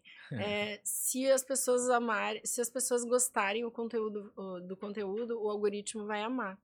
Então, o algoritmo ele quer entregar o teu conteúdo para as pessoas certas. O problema é que tu construiu ali uma base de ninguém. Então ele não consegue entender quando tu publica alguma coisa, ele não consegue entender a quem que isso tem interesse. E aí ele fica, uh, fica perdido, né? Então, pode ter um algoritmo perdido ali, mas, mas isso é uma consequência do, do que foi feito ali, do uhum. que foi postado. Às vezes tem gente que comprou o perfil, o perfil era de, sei lá, muita gente uh, fez isso, né? compra um perfil que era de. Uh, cerveja. É, de influenciadora. Daí comprou Sim, com. Que vende cerveja. 20, é, que hum, vende Por exemplo, que o foco era público do, do ramo de cerveja, sei lá. É, não, até. É, é, não. É, é, é, tem, tem gente que vende um perfil. Então era uma influenciadora, uma, uma guria, sei ah. lá, uma, uma menina que vendia lá foto de biquíni, tinha muita foto de biquíni, era uma hum. influenciadora, cresceu. E aí alguém, ah, quero vender esse perfil aqui, tem 20 mil, 25 mil seguidores. Isso acontecia muito até, acho que ainda acontece. Uhum. Ou 100 mil seguidores. Aí a pessoa compra e ela acha que ela vai colocar alguma coisa ali, vai ter o engajamento que o biquíni tinha. Não vai. E talvez ela nunca mais recupere esse, uhum. esse, esse perfil. Porque qualquer coisa que tu postar ali diferente do que tinha não vai mais ter reação. Aí umas pessoas vão saindo, vai entrando outras, e aí tu não. Então tem, tem que analisar como que foi construída essa base. É o primeiro, é o primeiro passo. Se a gente souber esse histórico, a gente consegue entender como é que a gente faz uma transição para um conteúdo que, que, que engaje. É que tu falou ali, né? Que se o, algori o algoritmo, como é que tu falou? O algoritmo não sabe O algoritmo não sabe pra quem entregar. Provavelmente a pessoa que tá publicando também não sabe pra quem tá entregando, né? Ela não sabe, ela não fez uma estratégia, não analisou as pessoas. Quando tu faz um conteúdo direcionado, principalmente um conteúdo que resolve um problema, é tá falando pra um grupo de pessoas, o algoritmo vai entender e ele vai entregar pra aquele grupo de pessoas. Gente, tu entra no TikTok, tanto o algoritmo do TikTok quanto do Instagram, ele tá te sugerindo coisas o tempo todo. Uhum. Baseado no quê? No teu próprio comportamento. Se tu segue uma, uma determinadas páginas, ele também entrega o conteúdo baseado naquilo que daquela página um dia tu já interagiu. Então ele tá o tempo todo fazendo essa leitura. A gente é que tem que, que colocar o algoritmo a trabalhar Pra nós. parceiro, né? É. Tem até um vídeo do Porta dos Fundos que eu gosto muito, que, é- que a gente até fez um, fez um plágio, fez um anúncio plágio, que é o cara lá vestido de algoritmo, que ele diz assim, ele entra e fala assim, quem é, quem é você? Eu sou o teu algoritmo. Daí o algoritmo diz, tu tá me confundindo. Um dia tu curte isso aqui, depois tu curte essa outra coisa que não tem nada a ver, eu não sei mais que conteúdo te entregar. E aí tu imagina, o social media também faz isso, né? A gente fez uma, uma sátira assim, era o meu filho e eu, e eu entrava e dizia, ah, eu sou sua algoritma. Daí o meu filho dizia assim, nossa, como é que eu nunca pensei que o algoritmo era uma mulher? né? Primeira coisa que ele disse. Aham. Falei, tu tá, tu tá me confundindo, não sei pra quem entregar os, os, os posts dos teus clientes. E é isso, né? A pessoa tá atrás de engajamento, ela não tá atrás de uma estratégia. Então ela vai ah, ficar tentando fazer coisas aleatórias até engajar. Não é Uhum. isso. Não é esse o caminho. Boa. Pô, acho que essa foi uma das dicas mais valiosas aí pra galera. Pra ti foi? Pra mim foi. Mas eu tô tentando já seguir uma linha faz um tempo. E tem alguns que vão bem. Então eu sei que tá vindo o público. É, e aí tu vai analisando padrões, né? Sim, sim. É que a gente, a gente vai testando coisa, principalmente que não tem muito conhecimento, né? A gente aqui, como time de produção, começou com menos gente do que tem hoje na equipe, então até a gente conseguir fazer as coisas encaixarem mais ou menos, a gente vai entendendo como é que funciona, né? Então, ah, precisa aprender isso, ah, a legenda tem que ser mais ou menos assim, o enquadramento da câmera que tá aqui em ti também tem uma intenção. Claro, Né? claro. então é. tudo acaba fazendo uma diferença. E a gente aprende na marra, né? Sim. Quem não faz o teu curso aprende na raça que nem a gente. Ah, e o, e o meu curso, ele não ensina é, esses detalhes, ele te ensina a pensar para te Uhum. utilizar esses recursos e, e conseguir intencionalidade para analisar ah, o resultado. né? Aham, boa. Estamos conversando, tu tinha falado uma horinha pro teu marido, a gente já tá conversando há duas. Sério? Sério. Chegou, Sério. é? O marido chegou, não. Tá dando golpe. Ou tá ali fora esperando na salinha É, ali não também. Sei, de- vamos ver aqui se ele falou alguma coisa. Nossa, eu não vi o tempo passar, gente. Esse boteco é... É, sentou no Conversa boteco. gostosa, vai levinha, né? é. John, tu quer trazer mais alguma? Will, quer per- Não, perguntar aí alguma coisa também? Fui contemplado, tava mais na, na inteligência artificial pra mim que queria ver qual que era o rumo que a gente ia levar. É, Boa. a inteligência artificial, daí tem que falar com o meu especialista lá, que é o Vicenzo, o meu filho. Ah, imagina, já cresci. O já nome tá dele é nas- qual? Vicenzo. E é italiano também, né? É, Já Legal. nasceu nessa era aí, já vai crescer aprendendo Sim. como funciona, né? É que nem a gente quando era pequeno, que o vô pedia pra ensinar a mexer no celular. Uhum. É, mas Agora eu é a gente isso, pedindo pra aprender. É. E me ensina isso aqui Aham. que eu não tô conseguindo. Imaginei. E a última perguntinha que eu tenho aqui, daí pra gente indo pra finaleira, que é uma dúvida ali do orgânico e pago também, que tem uma questão de. tem Isso eu já vi de especialistas falando, né? Ah, se fizer o orga... se quiser seguir por uma estratégia orgânica, não vale a pena fazer pago. Se quiser seguir pelo pago, vai perder engajamento no orgânico. Isso de fato. Isso de fato ocorre? Não tem relação direta? Como é que tu enxerga assim? Tem que escolher um dos dois ou dá pra mesclar legal? Eu acho que o, o- o tráfego orgânico e pago são tráfego. O, o- o pago depende do orgânico. Você tem que fazer coisas orgânicas para direcionar o, o pago, tá? Uhum. Mas se você fizer o pago, você escala. Então, esse é o ponto. É muito difícil você escalar intencionalmente só no orgânico. Você até atinge é, proporções, muita gente atingiu proporções com, com o tráfego orgânico. Mas imagine se tivesse pagado. Aham. Eu, eu, eu uso sempre essa, essa analogia. Nossa, tá indo super bem no orgânico. Bom, imagina no pago. Porque o pago, na verdade, é você distribuir mais o conteúdo. Você tem uma distribuição orgânica, beleza? Ela atinge, sei lá, cin- 100 mil pessoas. Se você ah, colocar tráfego, você vai atingir um milhão de pessoas. Qual o prejuízo que você vai ter? Uhum. Ah, depois eu não vou ficar mais atingindo essas 100 mil pessoas.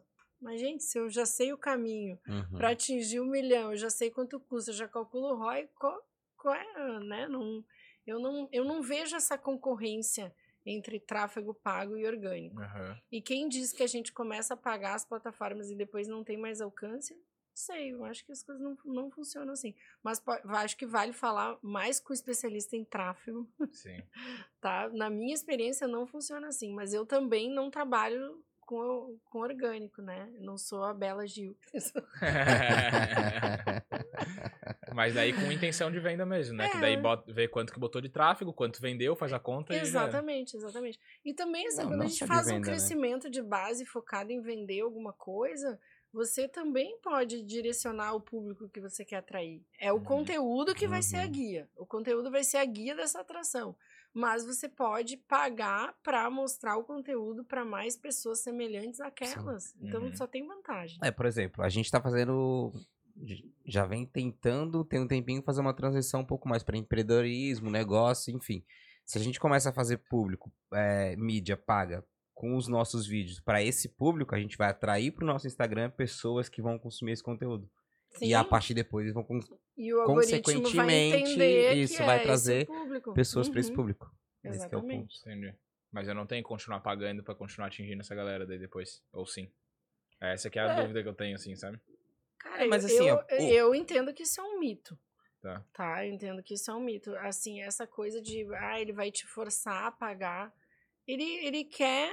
Ele ah, quer isso, né? As pessoas consumam ali o é, negócio, como né? É que tu, como é que. O que, que o algoritmo. O que que, pra que, que o algoritmo serve? Para segmentar público pro YouTube, pro. O que, que é segmentação? É pegar, ah, é, ó, essa pessoa curtiu um hambúrguer, então ela já vai ser segmentada ali, curtidores de hambúrguer. Ó, essa pessoa que assistiu o vídeo de, de, de coaching. Ó, essa pessoa que assistiu o vídeo de é, é, doença de Alzheimer. Uhum. Entende? Então, ele vai entendendo e vai segmentando as tuas ações para te colocar dentro de públicos. Para quê? Para vender para o anunciante. Então, qual é que é o objetivo dele não entregar um conteúdo? Não tem. Não, não, não existe, não, não, não, não- há objetivo no algoritmo não entregar o teu conteúdo para te fazer pagar. Uhum. Ele, ele ganha mais dinheiro com o teu conteúdo orgânico até do que com o pago, porque ele segmenta e ele vende aquilo que ele segmentou Pra outras pessoas. para outras pessoas. Ok. Boa. Então, acho que todas as dúvidas estão esclarecidas. Espero que de quem está assistindo a gente aí também. Rê, muito obrigado por topar bater esse papo com a Ai, gente, Eu que tá? agradeço, meninos. Parabéns pelo trabalho de vocês. Muito Admiro obrigado. tanto quem faz um podcast. Me dá trabalho, vou te falar. Nossa, sei eu lá na, lá na like estão sempre dizendo, Rê, tem que fazer um podcast. Ai, será? Boa. Muito obrigado mesmo por topar bater Obrigada. esse papo com a gente.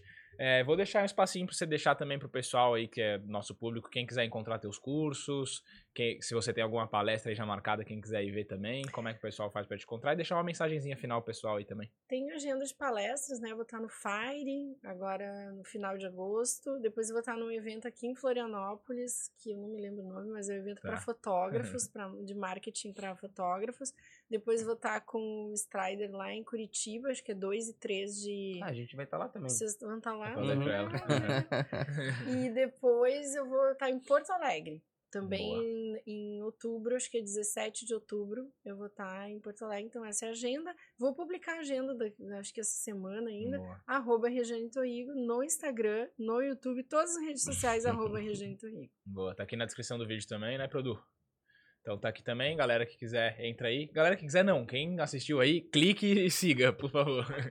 pra dar essa moral aqui pra nossa convidada. Segue lá também o Boteco Podcast no Instagram. Clica aí no botãozinho de se inscrever também pra receber os melhores momentos desse episódio depois. Os cortes, ah, os reels, que a gente vai compartilhar com, com a Rê também. Então quem seguir ela lá também vai receber alguns cortezinhos aqui do nosso conteúdo que a gente produziu hoje. Rê, muito obrigado. John, muito obrigado. Valeu, Obrigada, meu querido. gente. Tamo junto, rapaziada. Valeu. Até semana que vem.